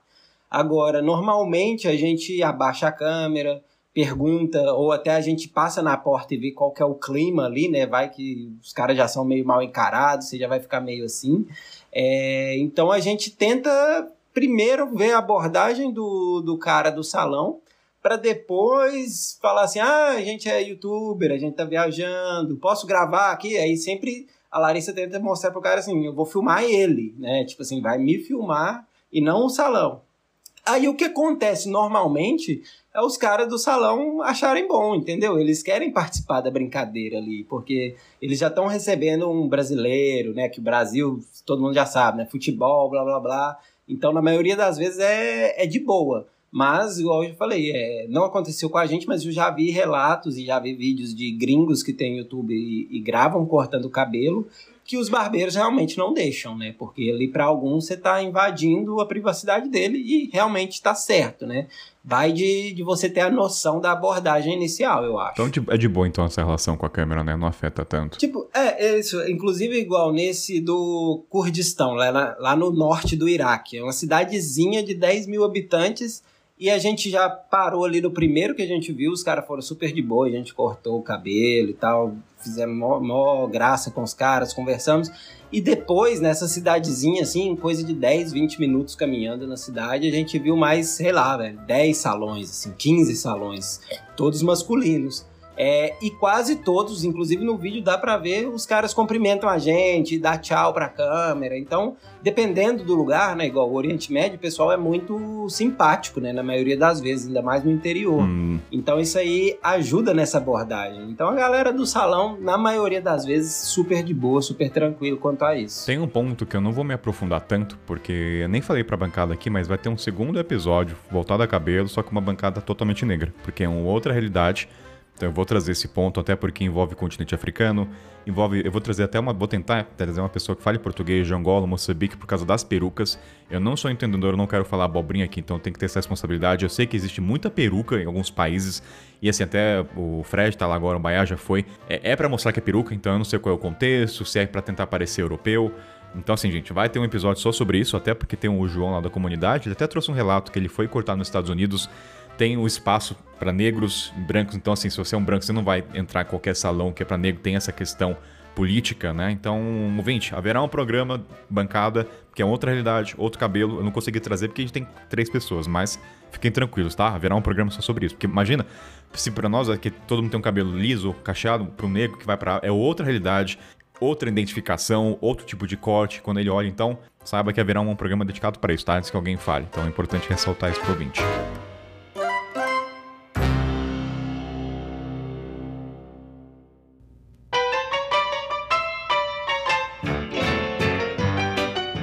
Ouvintes, nessa pré-pauta a gente tava falando, inclusive no vídeo do Fred, a, a, a Lari- La- é, peraí, é Larissa, né? Sim. Tá. Desculpa, é muito nome, Fred. Às vezes eu, eu melhor falar, melhor perguntar do que tentar Tá achar que é o certo. certo. A Larissa, acho que quando ele acabou lá, teve a massagem, só que acho que ela falou que golpe. Não sei se ela falou que era golpe ou não, mas assim. Ela falou que era golpe no vídeo, eu não vou lembrar. Não, não, não golpe, mas Não. que sim, tava mais. Não, tava mais. Porque assim, na minha inocência, não existe golpe quando se trata de cortar cabelo. Ainda mais que a figura de cabeleireiro é muito bonitinha, diferente do taxista, tá? Cabeleireiros são pessoas bigodinho, bigodão de respeito, mulher. Eu não consigo ver maldade nas pessoas que cortam cabelo, tá? O ponto é o seguinte, gente. Não, acho que não existe golpe de cortar cabelo. O que existe é falha de comunicação, tá? Eu só quero deixar claro isso. Eu nunca vi alguém falar, nossa, sofreu. Pra não mentir, a única coisa plausível de um possível golpe é o cara falar que usou uma navalha nova e não tá usando. Ah, tô- mas assim, alguém já ouviu golpe de cabelo? Eu, não, né? eu já vi um, mas a, a culpa não era do barbeiro. É, o cara tava. Até um vídeo que eu vi, o cara tava na Etiópia e pediu ajuda pra achar um barbeiro. E aí ele sabia os números em, em amárico e ele escutou o barbeiro no final falando um valor e os caras que levaram ele pra cortar falaram pra ele um valor mais X. Mas aí foi o golpe dos caras e não o barbeiro, entendeu? Mas Ah, só. não. Não, mas é que tem também o fato de eles entenderem que eles são pagos pra dar essas informações. É. Tem até episódio que o Kainan fala isso, né? Exato, Uhum, é. Então, o problema é do turista. turista que não ficou atento. Então, só deixar claro, não existe golpe de salão, tá? É que nem a Carlinha. A Carlinha comentou, né, que você foi cobrado a mais. Pelo, pelo que que você foi? Aonde foi, Carlinha? Qual Eu- país foi? Cara, na Rússia, De minha novo? gente. Rússia, Rússia. olha, de novo na Rússia, cara. Queria fazer a unha. Aí parei e perguntei, né? Falei, ah, deixa eu ver quanto é essa facada pra fazer uma unha se eu quiser. Eu perguntei. Eu não lembro é, quantos hundreds ela falou, né? Mas vamos supor, 300, 300. Aí eu, bem, fiz a unha e tal. Quando eu fui pagar era 3,000. Era 3 mil. Tipo, era... Ela errou na hora de me falar, né? Você pagou quanto, então, pra fazer essas unhas? Você lembra em real? Foi caro, brother, porque ainda era aquela unha que não. Tipo, unha. Eu manjo muito pouco de unha, mas é aquela unha é, que seca, tipo, você põe na, na maquininha, seca na hora e não sai. Tipo, ah, foi caro. Eu já não lembro Mas mais. não, ficou, mas, não, mas não ficou bonito, pelo menos? Não, ficou, durou um mês, né? Ah, mas, mas era pra um date? Era pra um Tinder também? Era um encontro de Tinder? Não. Mas fica, fica o aprendizado, né? Não só pra cabelo, como pra tudo. Quando eu tô na estrada, eu abro a calculadora, na calculadora. coloco, Ao assim, zero, é. ô irmão, é isso aqui mesmo?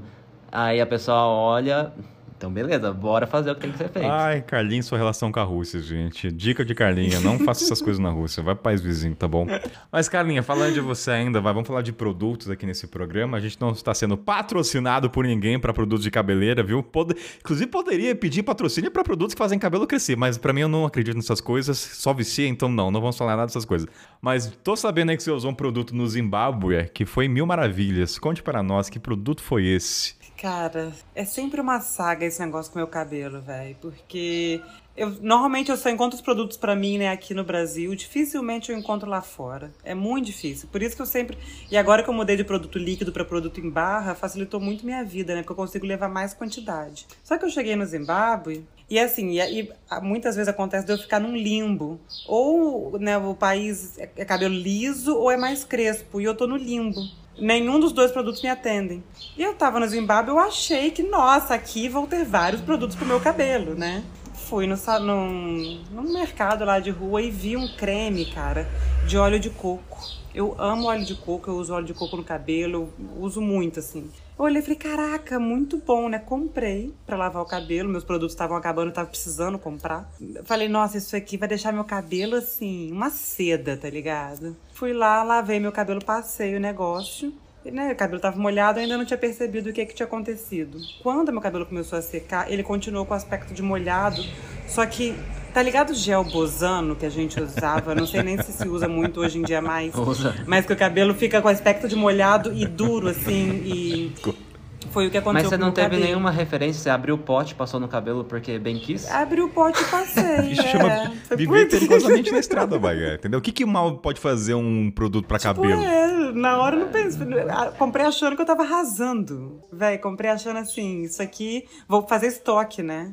Pra quando continuar viajando. E aí foi. E, e, assim, o pior é que não é igual gel bosano que você lavou, saiu, né? Não saía do cabelo. Então eu lembro que eu tentava lavar até com água quente, porque a água quente ela dissolve, às vezes, alguns produtos assim. E não saía. Simplesmente não saía. E foi o mais engraçado é que uns três dias depois eu encontrei na rua uma menina com quem eu tinha feito uma viagem e eu olhei o cabelo dela tá igual o meu. E aí eu perguntei, véi, você usou esse produto aqui? Ela, usei. Eu falei, não sai nunca mais, né? Deram a mão e foram pro mundo. E aí demorou uma semana pra sair, mais ou menos, assim. Mas esse, qual era a promessa desse produto, já que deu errado pras Não duas? sei, tinha óleo de coco. É que- Mas, mas pelo que eu entendi, não ficou ruim. Ficou parecendo úmido, mas não ficou uma caca. N- Não, cara, ficou, tipo, ele não. Ele perdeu a forma, não ficou maleável. Ah.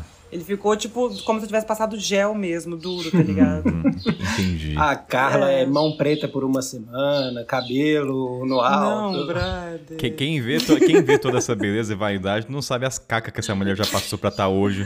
Os bastidores, minha gente. Fica a pergunta, a transição foi por. é, foi porque você quis ou porque foi por. Assim, é, deixa eu buscar a palavra. é, você sofreu tanto, sabe? E aí. É, não sei a palavra, me ajudem, sabe? Cara, eu, eu acho que foi mais ou menos o que eu falei no início, que foi a questão de. O primeiro de ter outras referências que não existiam pra mim até então, né? As, minhas, as referências à minha volta, as pessoas sempre estavam alisando o cabelo, então eu comecei a ter referências de pessoas que não alisavam. E a dificuldade que era, tipo, não tinha, véi, não tinha como manter, tipo, não tinha como, não, não combinava, tá ligado? Era muito trampo, eu- às vezes eu, eu vivia em função disso. E eu sou uma pessoa muito prática. Então, quando deixou de fazer sentido, foi tipo, com licença, agora vamos virar essa página. A estrada aqui. faz que a gente desapegue mais rápido, né? Pequenas coisinhas tornam É, um fardo. eu, é, hoje em dia, eu olho pra trás e sou muito feliz, assim, tô uma maratona, tá ligado? Porque, putz, quanto tempo eu não sabia que era lavar cabelo e sair de casa, gente, ó, lindo demais.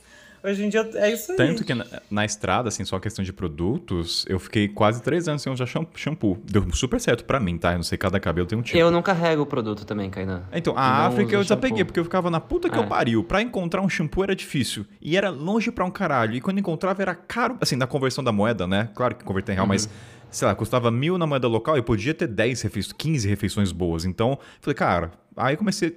Assim, comecei até a pesquisar o do No Poo, né? Que é sem shampoo, só com água gelada, e meu cabelo ficou sedoso no nível de comercial. Agora tá uma caca, porque agora no Brasil o clima é outro, usando produto. mas na estrada, e assim, não vou entrar nesse ponto porque eu não sou especialista, mas eu sei que envolve muito alimentação. Na África, sem produtos naturais, então eu não sei o quanto isso impacta no cabelo, né? Mas eu sei que mudou muito meu cabelo. Meu cabelo ficou bem melhor na estrada. Então, enfim, não vou aprofundar, mas só pra saber que eu fiquei sem usar shampoo e deu super certo. Muito certo. Eu também, eu saí sem carregar shampoo, não usei. E só uso quando tá dando sopa de alguém lá no banheiro compartilhado. Daí... Antiético, antiético. Acho muito antiético da sua parte. E você... Cuidado ao receber baiana. Ele- Cara, tá na roda, tá na roda, sem nome. Por que não? E Entendeu? ele Tá lá. fala sem pudor nenhum. Sem pudor nenhum. Eu entendo que a gente tem que buscar esse senso de coletividade, mas tem um limite isso, né? Entendeu? É. Você. Cara, eu tenho, eu tenho irmã. Eu tenho irmã. Não é né? justificativa Então- ter irmã Não, pra- calma, calma. Quem tem irmã talvez entenda. Ou a Carlinha, no passado dela de salão, vai entender. Sempre tem aquele pote que você nunca pode tocar das mulheres que estão no banheiro, sabe? Que custa caríssimo e elas usam um dedo por dia. Cara, cada vez que eu abria aquele pote e colocava uma mão, era uma treta. E aí eu acho que quando eu tô viajando em um hostel e tem lá um Ah, pote assim, você tem entendeu? um eu falo assim, cara, eu vou usar, entendeu? de eu vou usar esse shampoo, é. E aí eu uso. A gente precisa fazer um programa de terapia próximo. pra entender esses problemas, viu? Porque é uma que gosta de cortar o cabelo dos outros, mesmo que corte mal. É outro que gosta de tacar o dedo no produto das mulheres, do creme que é caro. Mas toda mulher tem um pote que ela importou de um shampoo caro que ninguém da família pode usar, só ela. Mas por razões. certeza. Vai, ah, pra encerrar essa parte, respeite o pote e não toque, tá bom? Vou. Enfim. Já nem uso mais o pote. Que bom, que bom. O menino tá melhorando. Mas ó, outra coisa, questão de cabelo, assim, de. é, eu tenho uma história de kitesurfing. Um dos meus hosts lá em Alexandria tinha um salão. E eu passei um mês com ele. E qual que é o ponto? Ao me- ao meu dia a dia era estar no salão, conversar com a galera, assim, tomar café ir lá no salão e estar com ele, até ajudar a fazer as coisas. Só que nisso eu sofri uma pequena pressão de cortar o cabelo lá.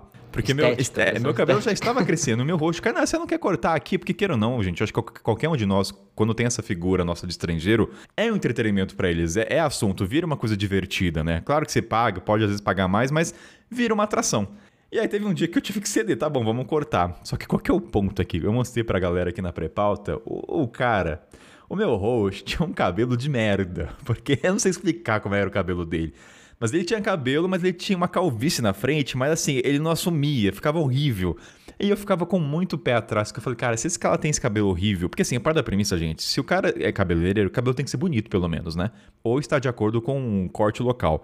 E o dele era muito feio. Nunca falei isso pra Mas ele. tinha cliente? Tinha cliente. Tinha cliente, mas. mas uma, uma coisa. Porque é- é- uma- essa é uma base Mas, também, mas os tá clientes é uma coisa, outra coisa. é- deve ser bom, Ah, mas entendeu? uma coisa é o cliente, outra coisa é quando é você que tá ali, né? Você nunca sabe, de cada 50, um vai dar errado e o meu vai ser o de merda. Não foi graças ao senhor, mas assim, eu fiquei com- depois eu vou mostrar na comunidade a foto do, do esse host pra entender o meu medo que eu tava de cortar. Que é a mesma coisa que você vê um dentista com o dente podre, você não vai ver. É como você vê um cozinheiro, o Jacane, Jacane é maravilhoso, não porque ele é francês, porque ele é gordinho, entendeu? Você te gosta dele porque sabe come bem, caramba. E, e ainda é carismático ainda. Então, Casa assim, de essa- ferreiro, espeto de pau. Exatamente. Então eu acabei cortando, fui, cedi a pressão. Fiquei com medo de verdade com o cabelo, dente, cabelo. Vou mostrar depois pra comunidade. Era muito feio o cabelo dele. Com todo respeito ao meu julgamento aqui, mas o Baiá, todo mundo concorda que o cabelo dele não era dos melhores atrativos, né? Então. Era bem feio então, mesmo. então. E uma última dica até pro ouvinte, agora que eu lembrei aqui, da questão de registro mesmo, que a gente já teve um episódio sobre isso, mas em questão da cabeleira.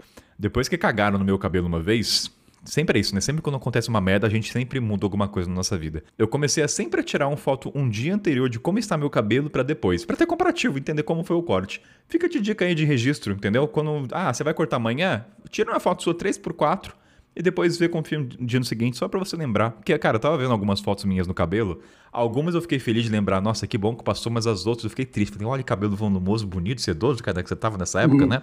Entendeu? Então tem esse lado bom e ruim, às vezes, de você voltar nos registros de viagem, né? Você pode ficar saudosista ou não, dependendo do seu atual status. Subiu, vírgula.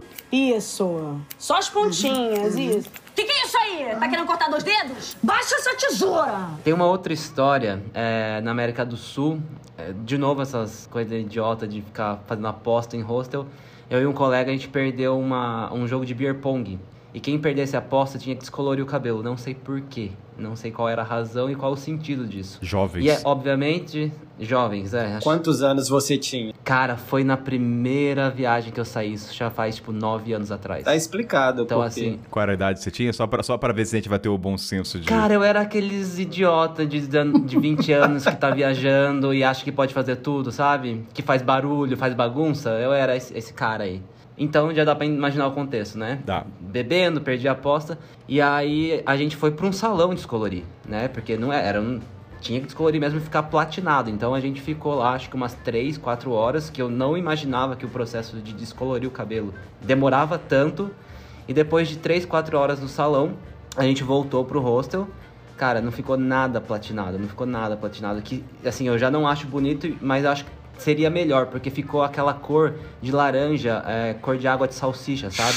E meu cabelo não é preto, meu cabelo é meio loiro, meio. É um pouco acaju. Já fui mais loiro. É, não, caju é aqueles velhos que tenta pintar também, não é esse aí. é, é, é uma outra cor, assim, mas é, vai pro tom claro. Vai pro tom claro. Então, Castanho claro. isso, obrigado, Carlinha. Eu achei que seria mais fácil. Cara, eu fiquei com o cabelo cor de laranja, assim, cor de água de salsicha, e a hora que ia bater as fotos, que tinha sol no ambiente externo, eu olhava aquelas fotos. Ah, meu, isso aqui tá, tá muito horrível, tá muito horrível. Mas alguém falou que tava horrível? Todo mundo, eu mandei uma foto, tipo, no grupo, assim, da família. Ah, não, era grupo na não. época. Uma coisa é você mandar pra família, mas o pessoal em torno comentava, nossa, ca- cabelo de salsicha. Ninguém falava. Acho que era. Não, obviamente ninguém nem reparava no meu cabelo, né? Daí eu era só mais um lá. Mas assim, quando você tá viajando, você compartilha foto com seus familiares. Olha que legal, lugar legal que eu fui. Aí tipo, pô, mas que merda é essa no seu cabelo? O que que tá acontecendo, entendeu? E aí, pra, pra eu me sentir bem, porque realmente tava muito feio, eu fui pro mais fácil. Fui lá e raspei. Então, problema resolvido. E aí, porque cabelo cresce, né? Então, esse é o jogo. É por isso que eu dou graças a Deus de não ter feito essa grande viagem quando eu tinha meus 20 e poucos anos, porque talvez eu faria algumas bobeiras dessa aí, né? Então, você estando mais velho, você tem uma noção um pouco melhor. Mas você tem senso, né? Eu acho que você tem senso. É. Eu acho que é isso. Subi, subiu trilha.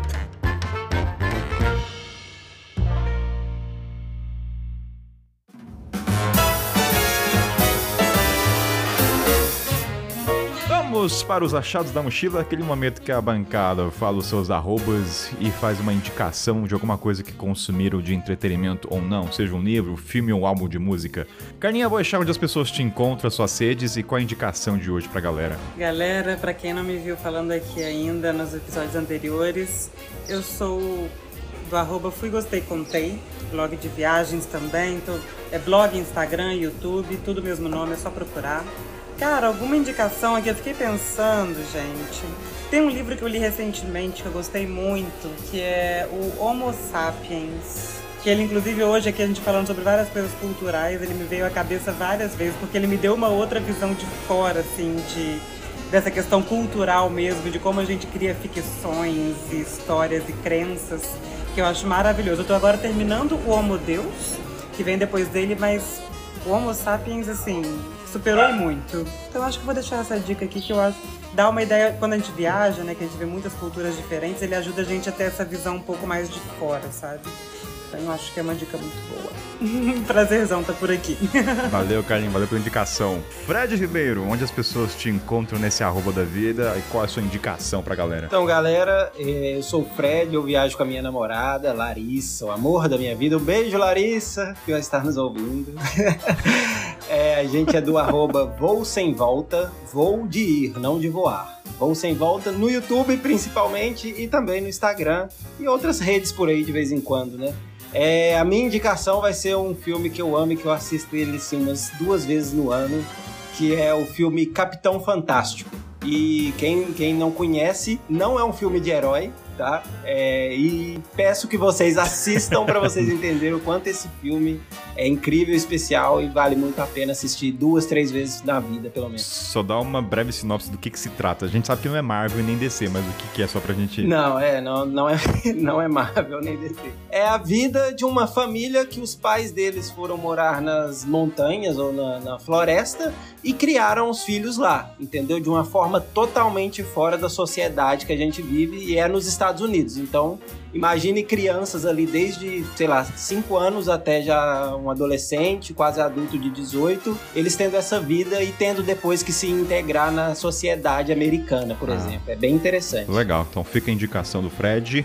Lá, meu querido, onde as pessoas encontram no www da vida e a indicação pra galera. Vamos lá. Podem me encontrar no Instagram, Felipe underline Baia, B-A-I-A. E fica a, a curiosidade que nem vocês sabiam que Baia é nome, não é sobrenome nem apelido, é um nome composto. Então, Instagram, Felipe underline Baia. Sou bem aleatório lá na plataforma, mas pode escrever que a gente ajuda se for dica de viagem, roteiro, qualquer coisa. E no YouTube, que é o contrário, é arroba Baia Felipe, sem underline. Então, Baia Felipe. E no YouTube é sobre montanhismo, trekking alta montanha, que é um esporte que eu gosto, venho fazendo e tenho tudo relatado lá. E é isso, a indicação que eu tenho é um livro que eu gosto muito, é O Mundo em Duas Voltas, da Eloita Sherman. Ela tem vários livros que ela escreve, é muito legal. Então esse livro em específico, ela traz assim vários relatos de lugares é, não convencionais que as pessoas viajam e traz um ponto de vista local de como é uma família viver num barco. Ela tem várias experiências e porque também ela é uma mulher é, fantástica, muito acessível, que sempre, sempre ela está interagindo e conversando quando você procura ela. Então, essa é a minha recomendação e obrigado pelo convite, sempre um prazer estar aqui com vocês. Bem, o meu jabá não precisa, por razões óbvias, mas a minha indicação, inclusive eu tenho que falar a data, hoje é dia 12 de outubro, indicação é de um livro de quadrinho que é Palestina, do Joe Socko. Pra quem nunca ouviu falar, é um puta quadrinho, acho que no momento atual que a gente tá passando é importante a gente ter uma visão, sai um pouco da mídia ocidental, né, a, a pró-Israel e entender a visão da Palestina, não defendendo o Hamas, né, longe disso, mas entender o por trás da narrativa, que pouco se fala, né, inclusive a mídia ocidental nem reconhece, ter, fala um território palestino, então esse quadrinho do Joe é muito bom porque ele foi lá durante os anos 92, 93, entrevistando pessoas, né? Então é um quadrinho de leitura fácil. Fácil, não é nada longo, então é bem legal de visualizar tudo. Então, na faixa de Gaza é o nome do quadrinho, vale muito a pena para você zero entende o contexto Israel e Palestina e o quadrinho então é agradável e é rápido, não demora tanto. Então essa é a minha dica. Então, Carlinha, Fred, Baiar, vão cortar cabelo hoje, porque tá crescendo o cabelo. Aproveita enquanto cresce, né? Porque haverá um momento que não crescerá mais, infelizmente. Ai, que triste. Mas é isso. Muito obrigado pela bancada. A gente se vê na próxima. Um beijo. Beijão, galera. Valeu. Tchau, tchau.